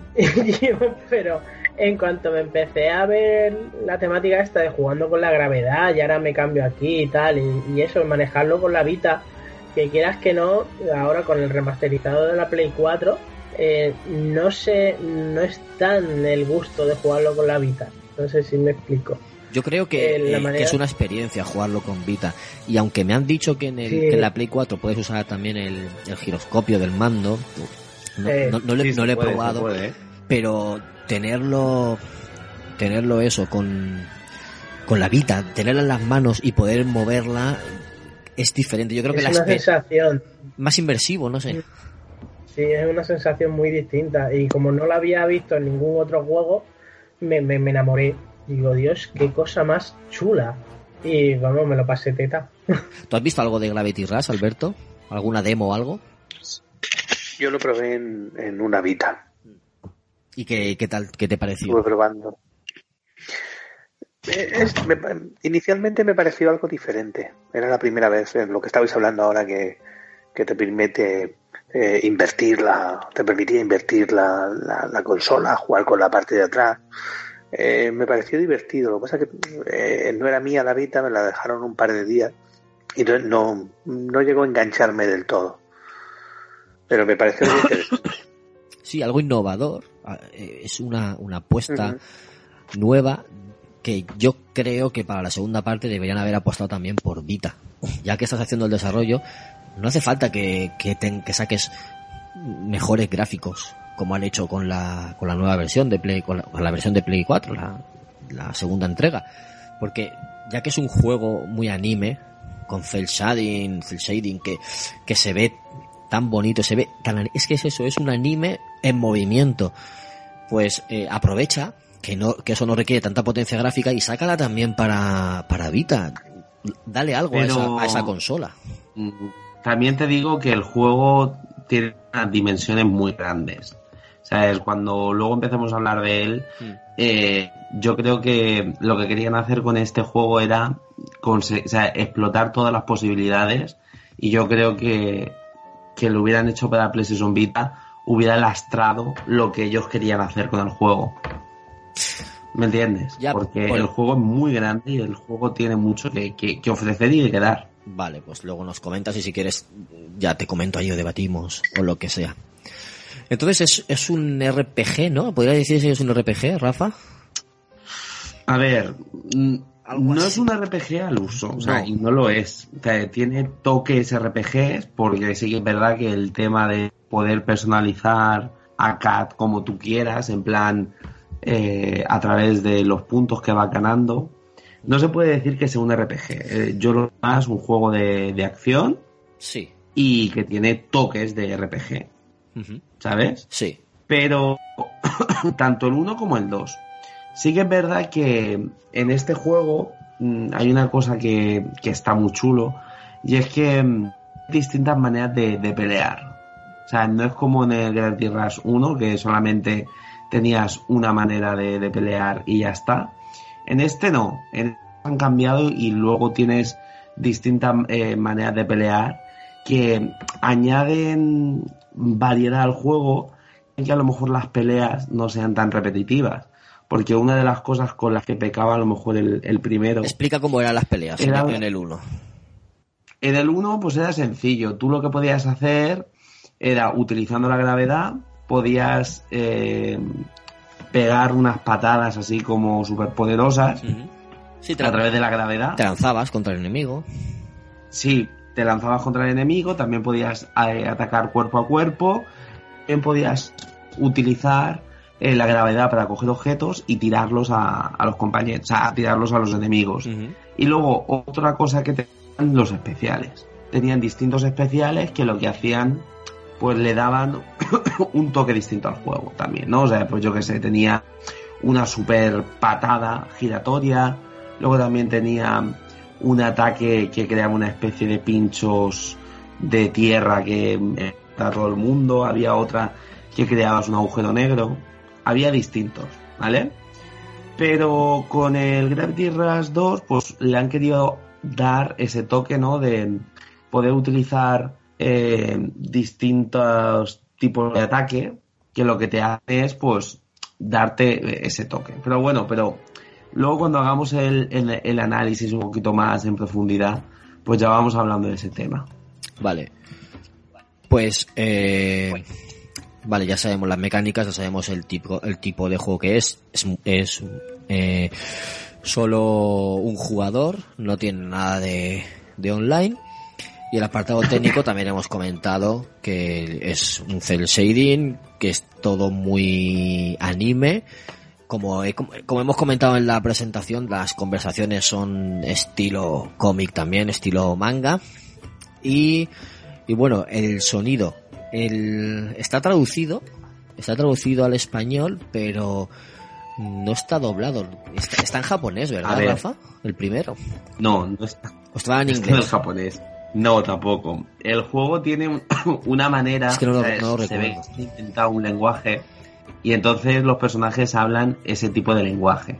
¿Vale? O sea, realmente, como no sabes dónde está eh, ubicado, o sea, no sabes qué es ese mundo de Gravity Rush, se inventaron un, un lenguaje y ese lenguaje que utilizan los personajes.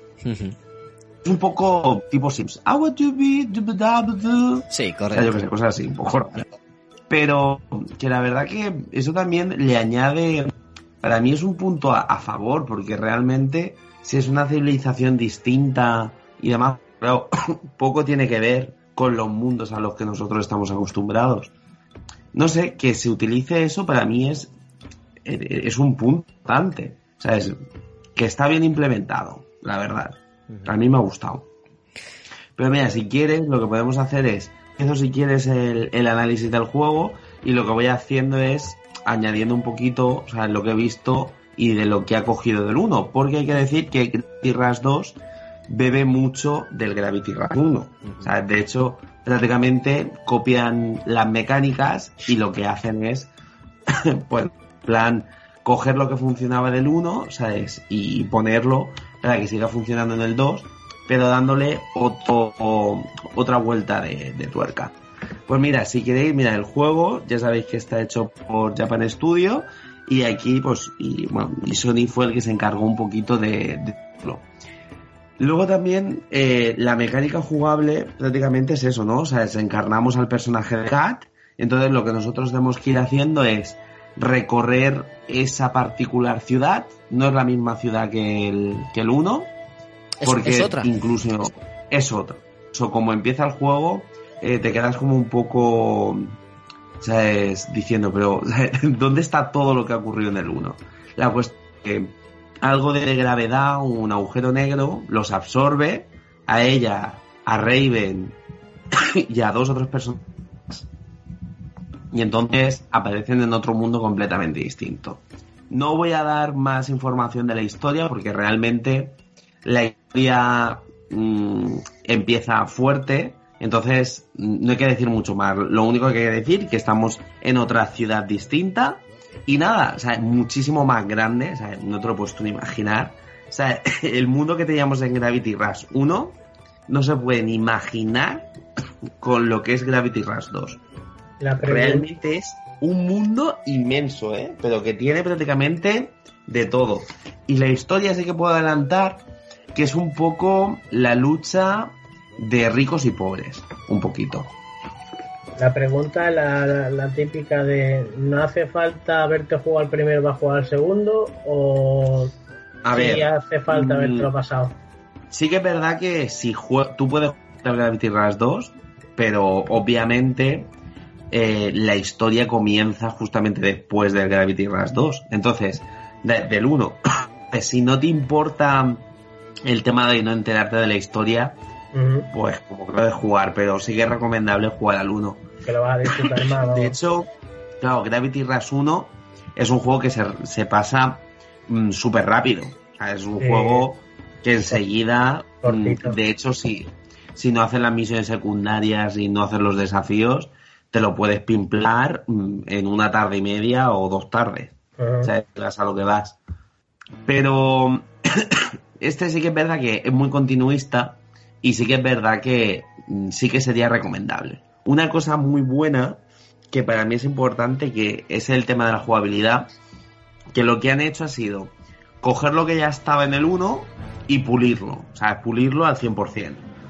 De hecho, a mí me dio la sensación, jugué al Gravity Rush 1 y luego a jugar al Gravity Rush 2 y me dio la sensación de que estaba todo súper pulido.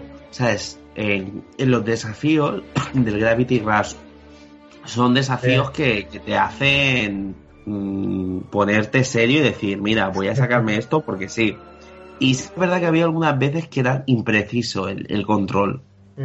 Y en este Gravity Rush 2, todo lo contrario. He visto Uh, creo que te he perdido. personalmente, No, también. no lo he jugado así. o sea, yo Echando falla la conexión. Sí, yo también lo, Sí, ¿no? lo dejo de hoy. Sí, ahora es, es este hombre. y, y este, y David no está, ¿no? No, había ido un momento a no sé qué. Lo que más rabia es que el pobre sigue hablando. No, supongo que nos oirá. Rafa, no te oímos. Se ha caído. Rafa, Rafael, Vuelve. Se ha caído del todo. a ver. No oído la llamada. Cosas del directo. Ah, sí, se ha caído del todo. Sí, se ha caído del todo. Wow. Que a mí esto me llama, me llama un montón. Más que nada por la estética que tiene anime y demás. Y como parece que tiene mucha libertad. Es que con todo lo que viene este mes, es que es una locura, macho. ¿Qué va a hacer? ¿Va a probar el Horizon? Antes de dormir tengo que probarlo. Hostia, como lo empieces no paras, tío. Por lo menos tengo que ver la intro, aunque sea la intro. Porque es que ahora mismo no tengo, con el ansia que tengo no tengo ni sueño. Yo sé que estoy levantado de las 6 de la mañana. Tú mañana que no te levantas. Mañana tengo libre. Ah, va, pues entonces mañana. tío. Está, está la logística, está todo. está todo preparado para jugar mañana. Porque aquí en, en Palma es fiesta. Totalmente no me- El, el, el- el día de Horizon, ¿no? Sí, sí, mañana es día ahorita. Mañana me pego en el sofá con velcro y de ahí ni me muevo, vamos. Me pienso pe- pegar el mando a- el mando en una mano con, con cinta americana y la cerveza en la otra por, por si, por si se me cae la gota. Sí, pues, mira, David ya está. Que Rafa se ha, Rafa se ha caído. Ah, que se ha caído. Sí, el pobre estaba hablando y de momento me da en plan. Yala. Pues yo lo que he dicho antes, yo, mm, como el- mi mujer lo compró en el centro comercial que hay aquí, y yo mañana, o mi colega hoy estaba de vacaciones, digo, bueno, pues mañana como quieren ir al cine, voy y lo recojo y ya me vuelvo. Y ya está, ¿no? Exactamente. Hasta mañana no lo probaré, haré lo que dices tú, pondré la intro y cuando me dé cuenta será las 2 de la mañana. ¿Lo vais a poner hoy? Yo, an- yo antes de acostarme Yo- necesito, necesito Hoy verlo. no. Ra- Rafa, Ah, Sí. Espérate un momento. Es que no sé por qué mi móvil, ay, bueno, mi, mi portátil va así como... Me quedan 5 minutos. ¿Hola? Te oímos, te oímos. Sí, porque no sé por qué mm, aquí mi portátil hoy está haciendo de todo. O sea, es, no sé por qué. Bueno, pues yo es que estaba hablando y decía, oye, digo, sí que está esta gente aquí pendiente de lo que estoy diciendo aquí. Así me tope. gusta, Y es que, me gusta. y es que me había ido. Que cuando yo hable estén interesados y. Hostia, pero yo decía, claro, ya ha habido un momento que he dudado y he dicho, hostia, voy a hablar con ellos y voy a decirles a ver si, si esto es así. No sé por qué, mi ordenador está hoy perfecto, está así como cada dos por tres está diciendo, eh, venga, voy a petarlo, pero bueno, no pasa nada. Dice, ala, me muero. No Bueno, hablar. no sé por, o sea, claro, como estaba yo hablando, no sé por dónde me he quedado, la verdad, o sea, ha sido como una cuestión... ¿Lo sabéis Eh, o, lo miro? Estaba diciendo lo del el cambio que ha habido de jugabilidad entre el 1 y el 2. De mapeado y todo esto que ahora se maneja mu- mucho, mucho mejor. Que Sí. le ha venido mucho, muy bien el cambio. Sí, realmente lo que le estaba diciendo, que ha venido muy bien el cambio y luego aparte, es lo que te digo, o sea, es, se han implementado cosas que estaban muy bien y luego han, han añadido cosas que también al juego le han venido muy bien.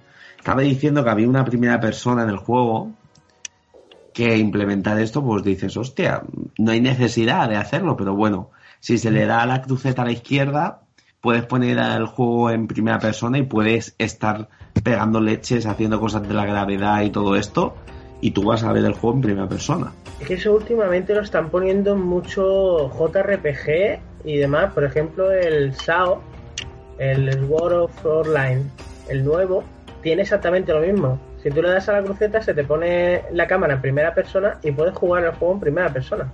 Para que veas la ciudad y, y es tipo así, el cel shining y demás. Se ve que están ahora. Hay en otros juegos, claro, de, de rol sobre todo, que también está esa opción, pero no te daba la opción de, o sea, de poder a lo mejor luchar y hacer ese tipo de cosas, pero en este Sí. Mm, Y luego, temas importantes que, que han añadido, pues lo que estaba comentando antes de mm, del tema de, de la pelea, ¿no? O sea, han, han añadido dos tipos de, de modos de pelear distinto y aparte también lo que han hecho ha sido la posibilidad de poner eh, accesorios. Y la verdad que eso le da un toque guay. Y cambia, cambia físicamente los personajes cuando le pones cosas o No, no, no. no cambia. Sí que es verdad que el juego es una chuminada, o sea, es, es una cosa así en plan que prácticamente todo el mundo está... Hay gente que le gusta, hay gente que no, pero tiene muchos trajes. Mm. Y de hecho, si tienes trajes de, mm, del 1, o sea, descargados, te funcionan también en el 2. Hostia, qué chulo. Bueno, pero aquí está Gunkaiser que se tiene que ir. Gunkaiser, ¡Hasta luego! ¿está ahí, señor Gunkaiser? No, se ha, desconect- se ha ido corriendo. Se ha ido, se ha ido. Bueno, la cuestión es esa, ¿no? O sea, es que tiene mm, muchas cosas que dar. Rápidamente, pues para ir dándole em, al juego, o sea, cositas, pues sí tiene dos, dos maneras de, de pelear distintas. Por una parte tiene, eh, creo que es eh, una mucho más rápida, ¿sabes? Que lo que hace es en plan que los ataques sean mucho más rápidos y cosas así.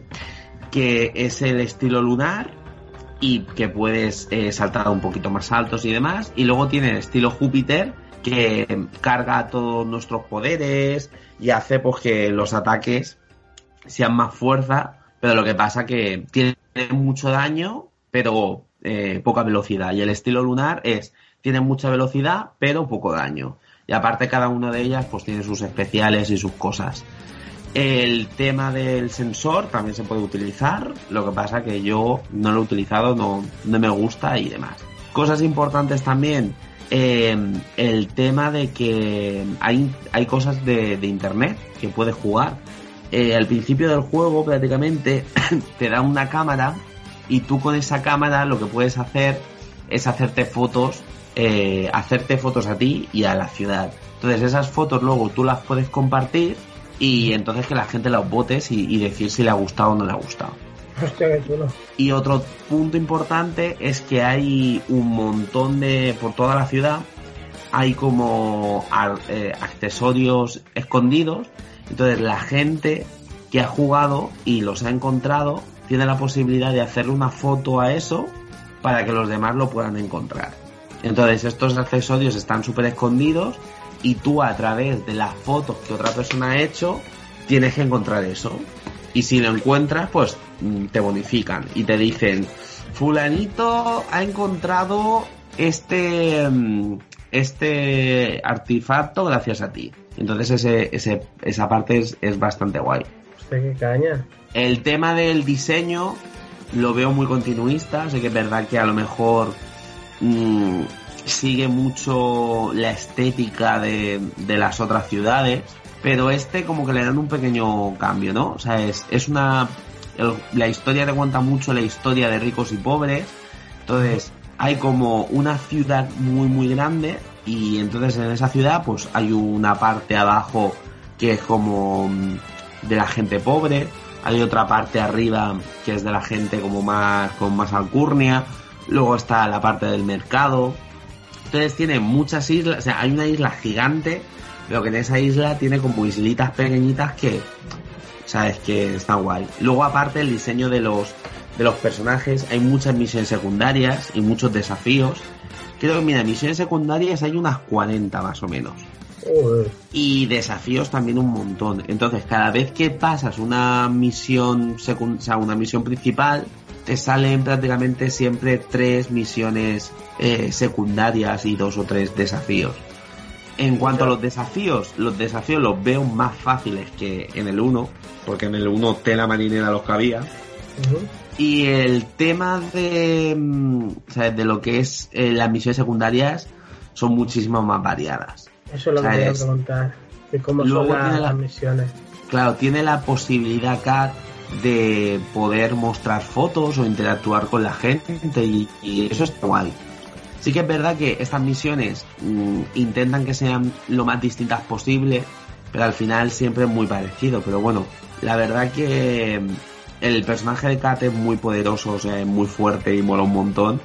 Y al final, pues son historias que si no las quieres hacer no pasa nada, pero sí que te complementan un poquito al, juego original. Y intentan hacer con la misma mecánica de la gravedad, hacer cosas distintas que yo creo que, que lo cumplen. En cuanto a la duración es bastante largo, yo creo que le llevo ya unas 20 horas jugadas y pff, me falta un montón de cosas por hacer, muchísimo. Pero, pero es que es que es genial, ¿sabes? De verdad, tiene una historia muy chula que hasta donde yo he podido jugar realmente te deja con muy buen sabor de boca porque al principio de, o sea, el final del 1 te deja bastante what the fuck y te quedas tú, ¿cómo es posible que haya terminado aquí? Y entonces lo que intentan es todo lo del 1, o sea, intentarlo eh, explicar. Aunque en un principio vas a, o sea, vas a decir, no me están diciendo absolutamente nada, pero bueno. Luego, también el tema de los malos son mucho más variados. O sea, es antes solamente encontrabas eh, bichos, o sea, en los, los, no, ay, no, no me acuerdo cómo los llaman, porque aquí les cambian el nombre. Bueno, pues unos bichos ahí feos y aquí no, aquí ahora puedes luchar contra soldados y hay mm, gran variedad de, de monstruos. Variado. Sí, está, está muchísimo más variado.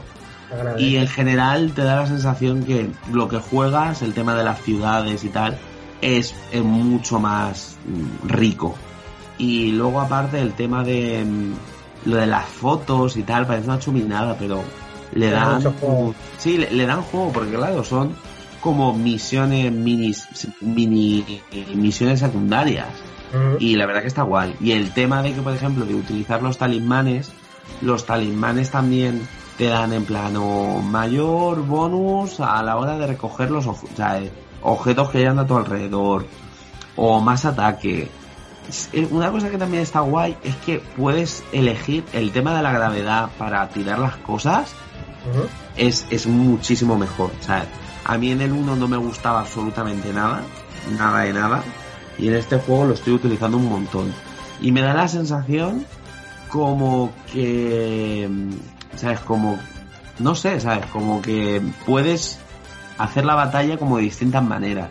Yo me estoy especializando un poquito en el tema de, de a lo mejor de utilizar los objetos, cogerlos con la gravedad y tirárselo a los malos Estamparlos. Y estamparlo ahí, darle todo. Luego otro to- otro punto importante es que mm, puedes en, en este juego eh, le han dado también como una especie, eres como minera, ¿sabes? Hay partes como de minería. Entonces te tienes que ir encontrando de para poder en plan a lo mejor subir de nivel y cosas así eh, destruir como, o sea, meterte en una especie de pozos de gravedad y allí hay como una especie de bolitas que si las destruyes te dan como poder y luego ese poder puedes utilizarlo para poder desarrollarte y desarrollar las habilidades.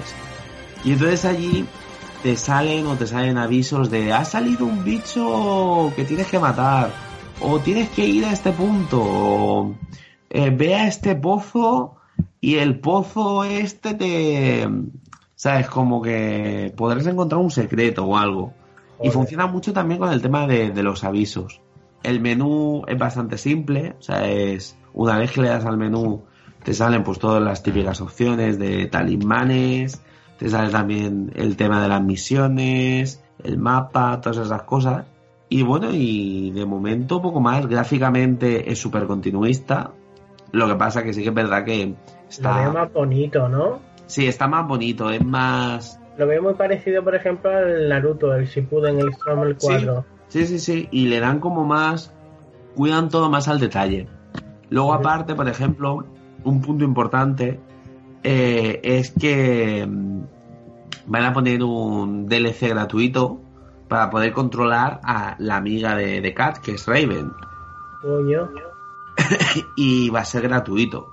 Y luego aparte también han puesto todos los DLC de momento, han puesto un DLC gratuito que es para que Kat tenga un personaje, tenga un, unos desafíos nuevos y demás, y tenga una apariencia de un personaje de mm, Fantasy Star Online, y ahora eh, con, con la llegada de Nioh van a sacar otra actualización gratuita en la que el personaje de Kat va a tener un traje como la del Nioh. Joder. Y está guay, está guay. Y Que entonces, sepas en, que ahora mismo te odio mucho. en cuanto al juego, es súper rápido. Sí que es verdad que hay momentos en la historia que van muy arriba, hay otros momentos que van muy abajo. Pero es lo que le pasa con los juegos largos, que al final hay momentos súper álgidos que estás arriba en la emoción y hay otros momentos pues que, que no tienen la misma gracia, la verdad. Pero vamos, que aún así es súper recomendable y vamos, le doy muy buena nota, ¿eh? O sea, yo si le, le tuviera que poner algo, un 8,5 y decirle a la gente que si realmente ha jugado al Gravity Rush 1 y le ha gustado, el 2 no es que vaya a meter grandísimas novedades porque realmente no las mete, pero lo que, o sea, lo que implementa está muy bien, o sea, y está muy bien ideado. Y pule lo del primero, ¿no? de libertad. Sí, sí, sí, sí, claro. Y la sensación que te da de poder llevar, ¿sabes? Eh, a Kat con el tema de, de, de la gravedad por, por todo el mundo es maravilloso. Sí que es verdad, mira, yo lo veo una mezcla también mucho de, un juego tipo mundo abierto, tipo Grand Theft Auto, pero es un Grand Theft Auto, pero a lo japonés. ¿Me entiendes? ¿Cómo, cómo, cómo, cómo? Sí, a ver. A ver, a ver, Te, te voy a decir por qué. Matiza, ¿Por qué? Porque- matízame eso, por favor. Matizo, matizo. Mi reloj, tú- mi reloj de hype va a reventar. No. Te, te O sea, voy a decir la- porque la cabeza me ha hecho boom. en el aspecto de porque es un juego en el, de mundo abierto realmente que puedes hacer lo que te dé la gana puedes ir donde tú quieras te limitan muy poco o sea en cuanto al movimiento y todo esto ¿Y por qué digo pues que es así? Pues porque tiene muchas misiones secundarias, tiene muchas cosas que hacer, tiene muchos desbloqueables en plan de... eh, hay incluso como las fotografías, tienes que fotografiar a distintas personas, distintos paisajes, encontrar cosas que estén secretas. Entonces es como un juego de, de mundo abierto y todo esto, pero pensado como un, como un japonés. O sea, a los japoneses no les gusta lo mismo que les gusta a la gente aquí de Occidente. Aquí somos más de palos, de destrucción, de lanzacohetes, metralletas y mierdas.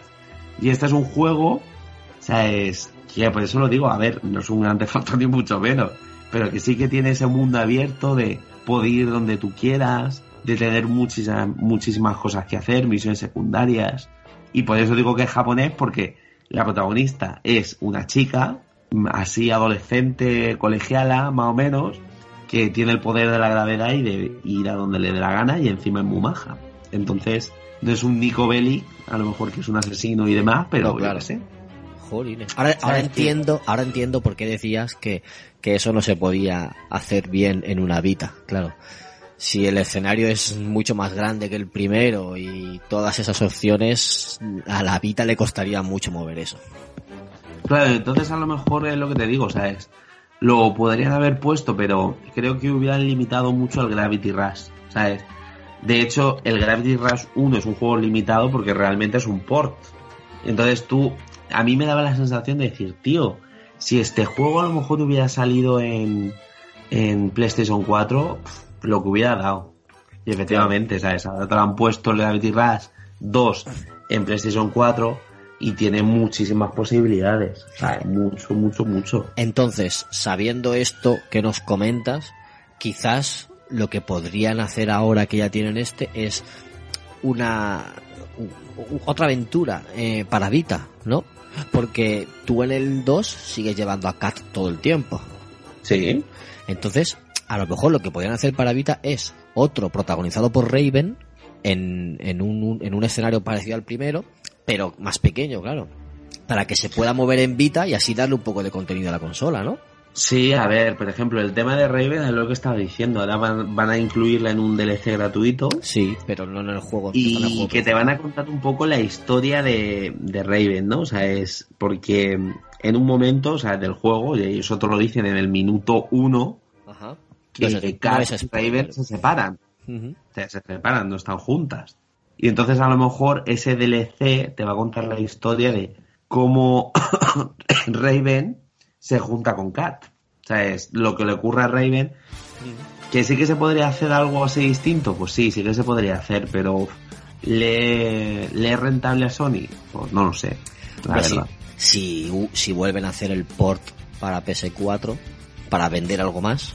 No sé, te lo digo yo por, por ya que él empezó la saga en la Vita, que se pudo aprovechar tanto, que aprovechaba todos los recursos de la máquina y que eso era un poquito más inmersiva y que se disfrutó bien y fue innovadora, pues por no perderla ya, eh, por no perder esa franquicia en la consola y darle algo de, de vida a la portátil que últimamente no le están haciendo triple A dedicados para la consola. Entonces, solo por, por eso, por digamos, por romanticismo con el inicio de la saga, pues yo he pensado que a lo mejor si hicieran algo así podría ser interesante. Y a lo aunque no tuviera mm, millones de ventas, pero sí que podría ser de agradecimiento, o sea, los, los que poseemos la consola podríamos agradecerlo.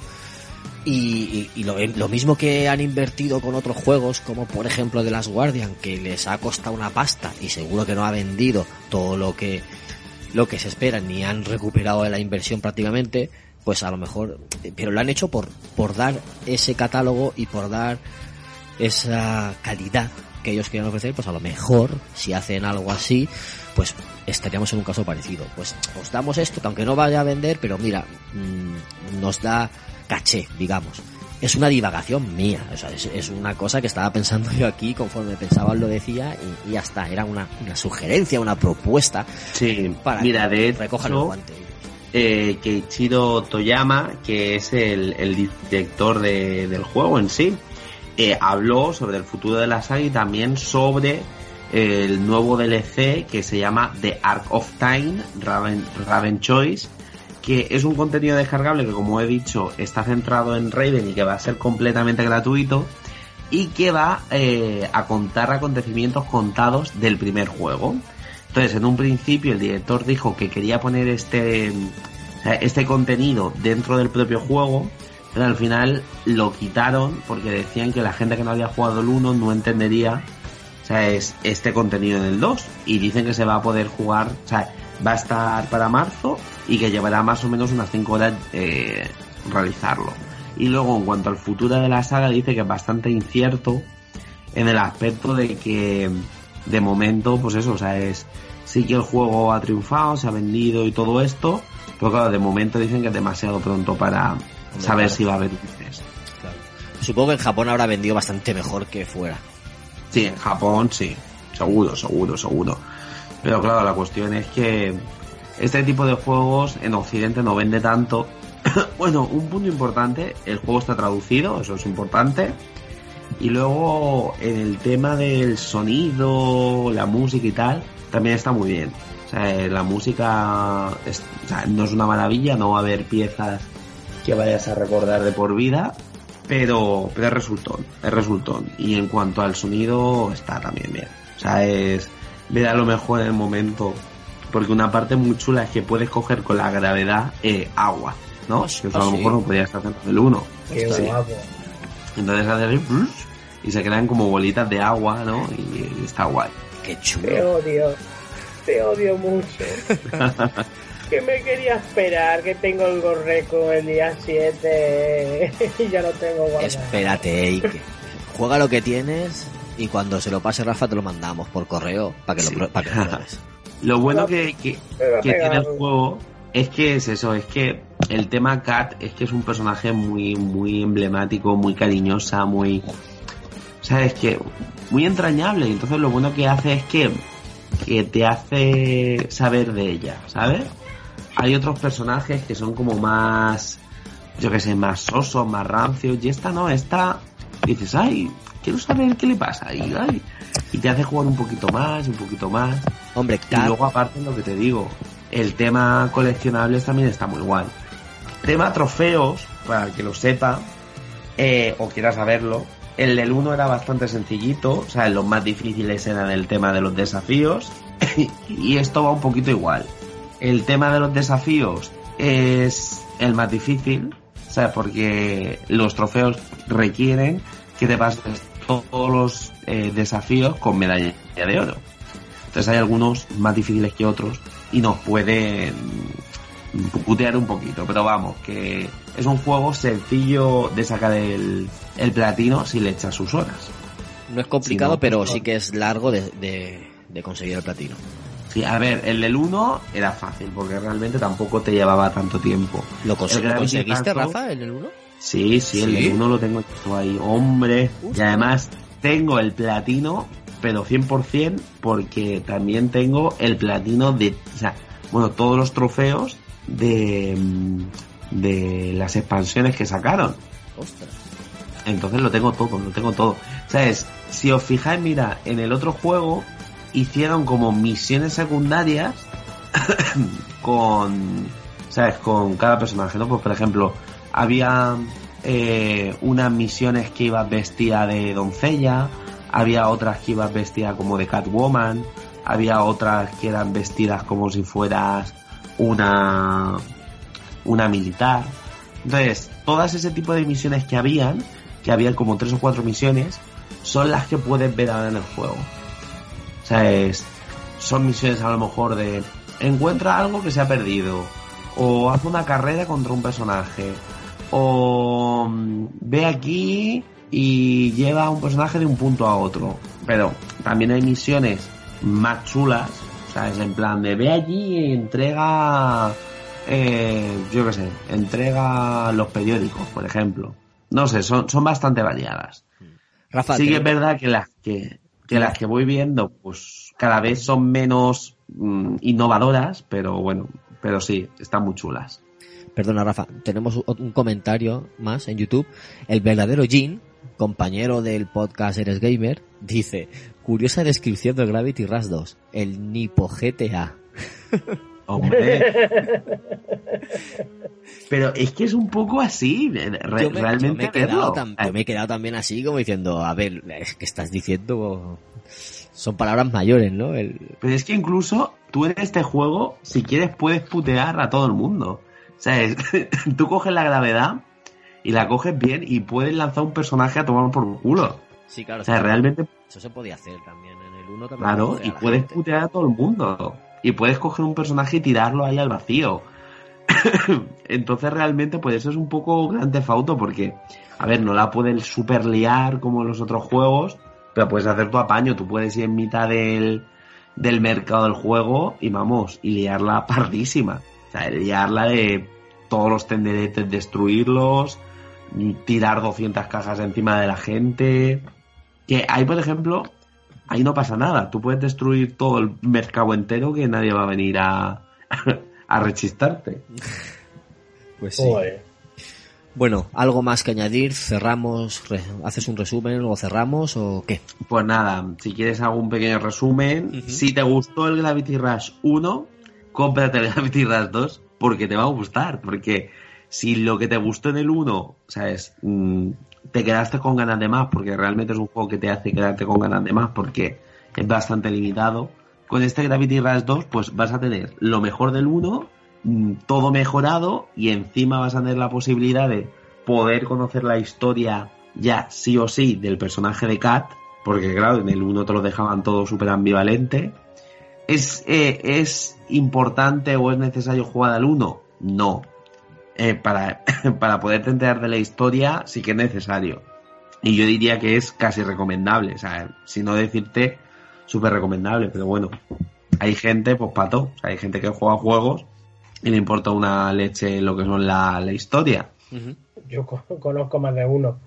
Y nada, es un juego muy divertido, es un juego que te va a dejar con ganas de, de más y además que, que te va a llevar tu tiempo conseguirlo todo, ¿sabes? Y si te gusta... Además es que todo lo que han añadido nuevo es algo que agrega, ¿sabes? Que, que aporta. ¿Sabes? El tema de a lo mejor los dos nuevos tipos de pelea, el tema a lo mejor de mm, las cámaras y todo eso y hacer fotos para compartir con la comunidad. Todo eso está súper bien y, y realmente te da una sensación muy chula, ¿no? O sea, es de decir, oye, pues mira, qué, qué guay, ¿no? O este tío se podría haber enmerado un poquito más en la foto o lo que sea.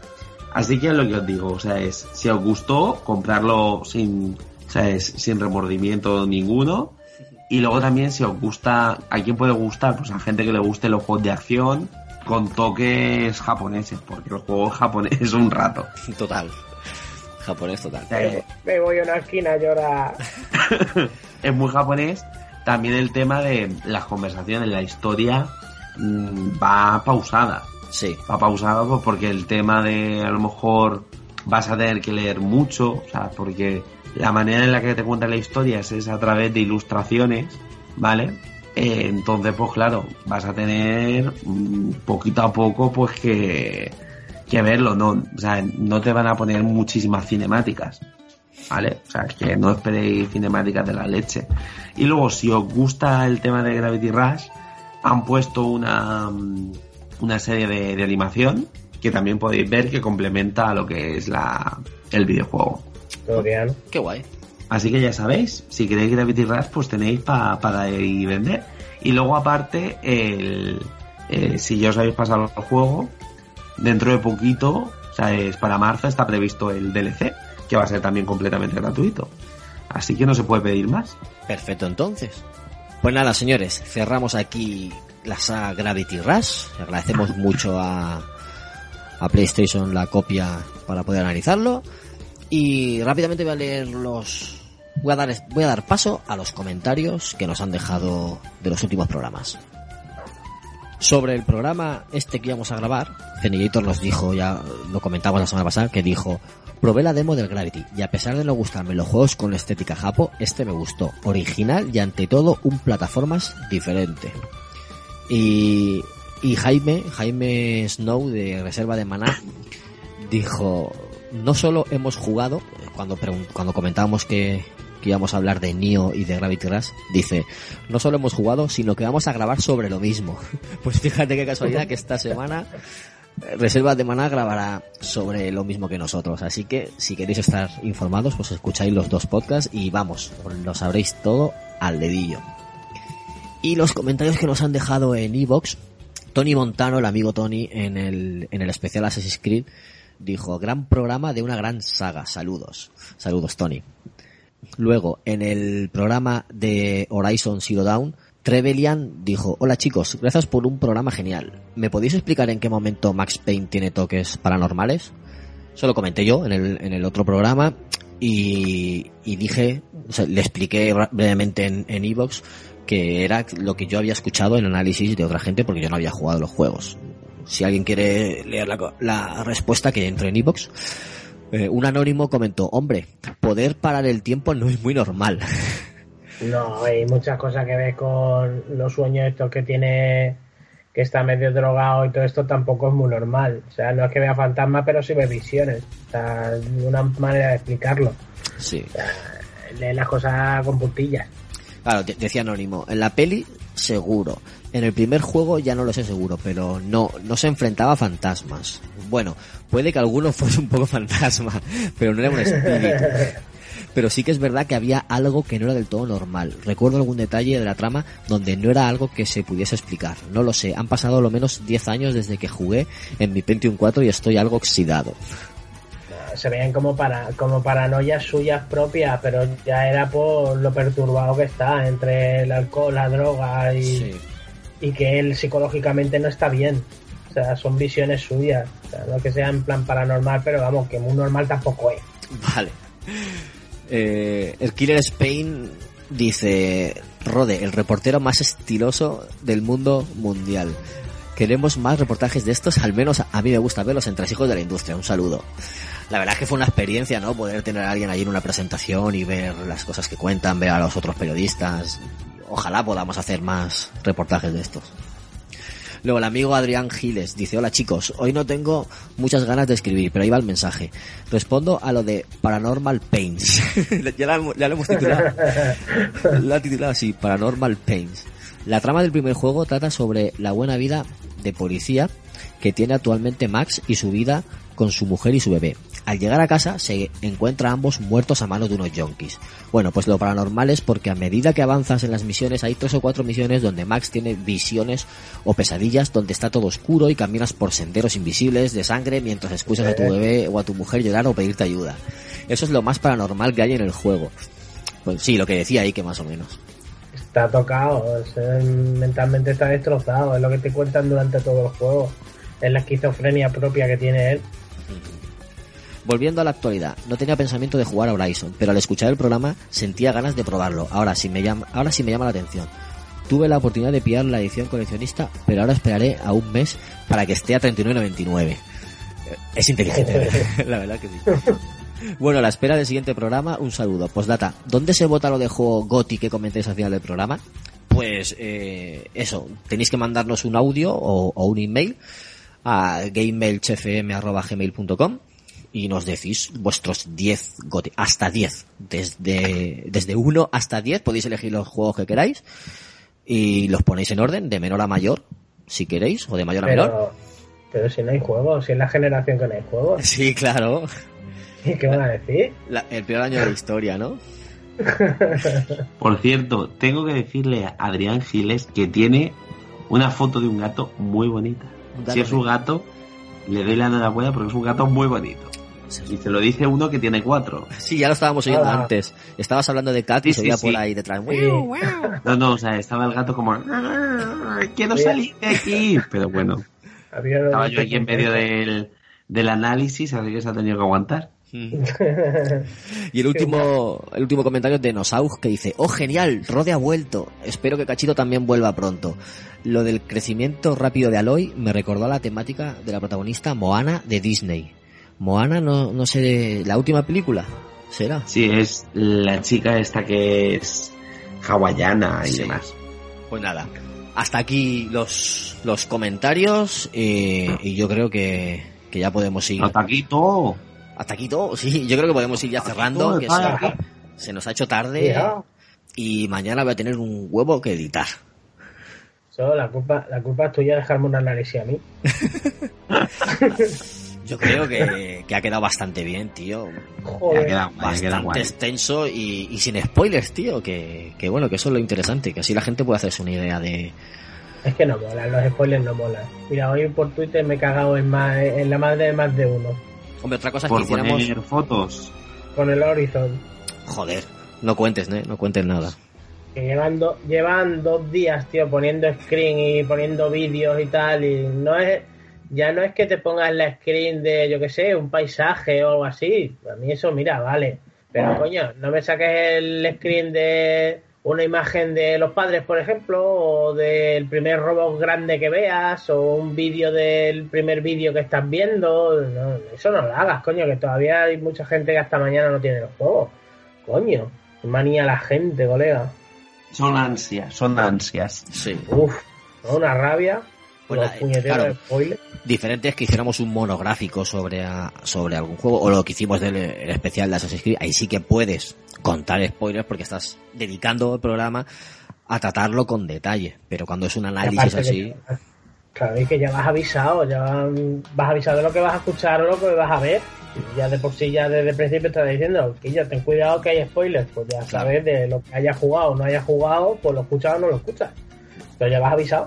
Pues nada, chavales, vamos a dejarlo aquí. Rafita, muchas gracias por, por tu extenso análisis también de, de los Gravity, que me ha gustado Opa, mucho. ah, Muchas gracias. Y bueno, y a ver si ya mm, quedamos en breve para hacer esos gotis que tengo ya ganas ya de, de votar. Sí, tío, sí, hay que votar, que nos están mandando bastantes audios, muchos amigos de otros podcasts y va a quedar muy chulo.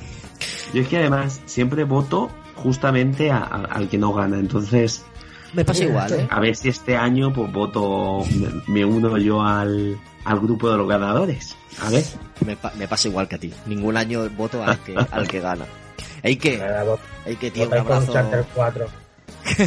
un, abra- un abrazo gigante, hombre. Un abrazo, tío, gracias por todo.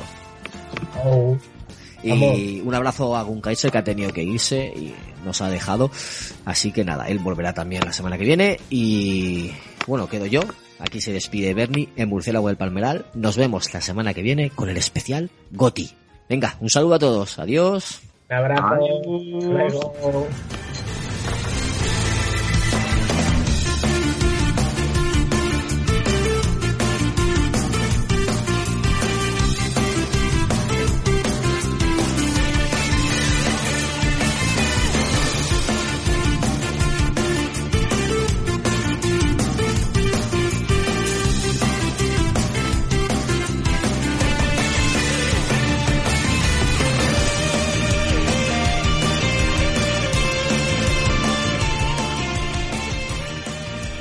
Así que nada, vamos a poner las formas de contacto y empezamos ya con el primero de ellos que es el Nio. ¿Qué ha sido eso? Psicofonía. Estoy cerrando las puertas para que no eh, le llame la atención la familia. Bien, Alberto, bien. La niña del pozo. Ah, suena un poco así, ¿eh? Sí. Es que me ha acojonado. Son puertas correr. Vale, voy a retomar.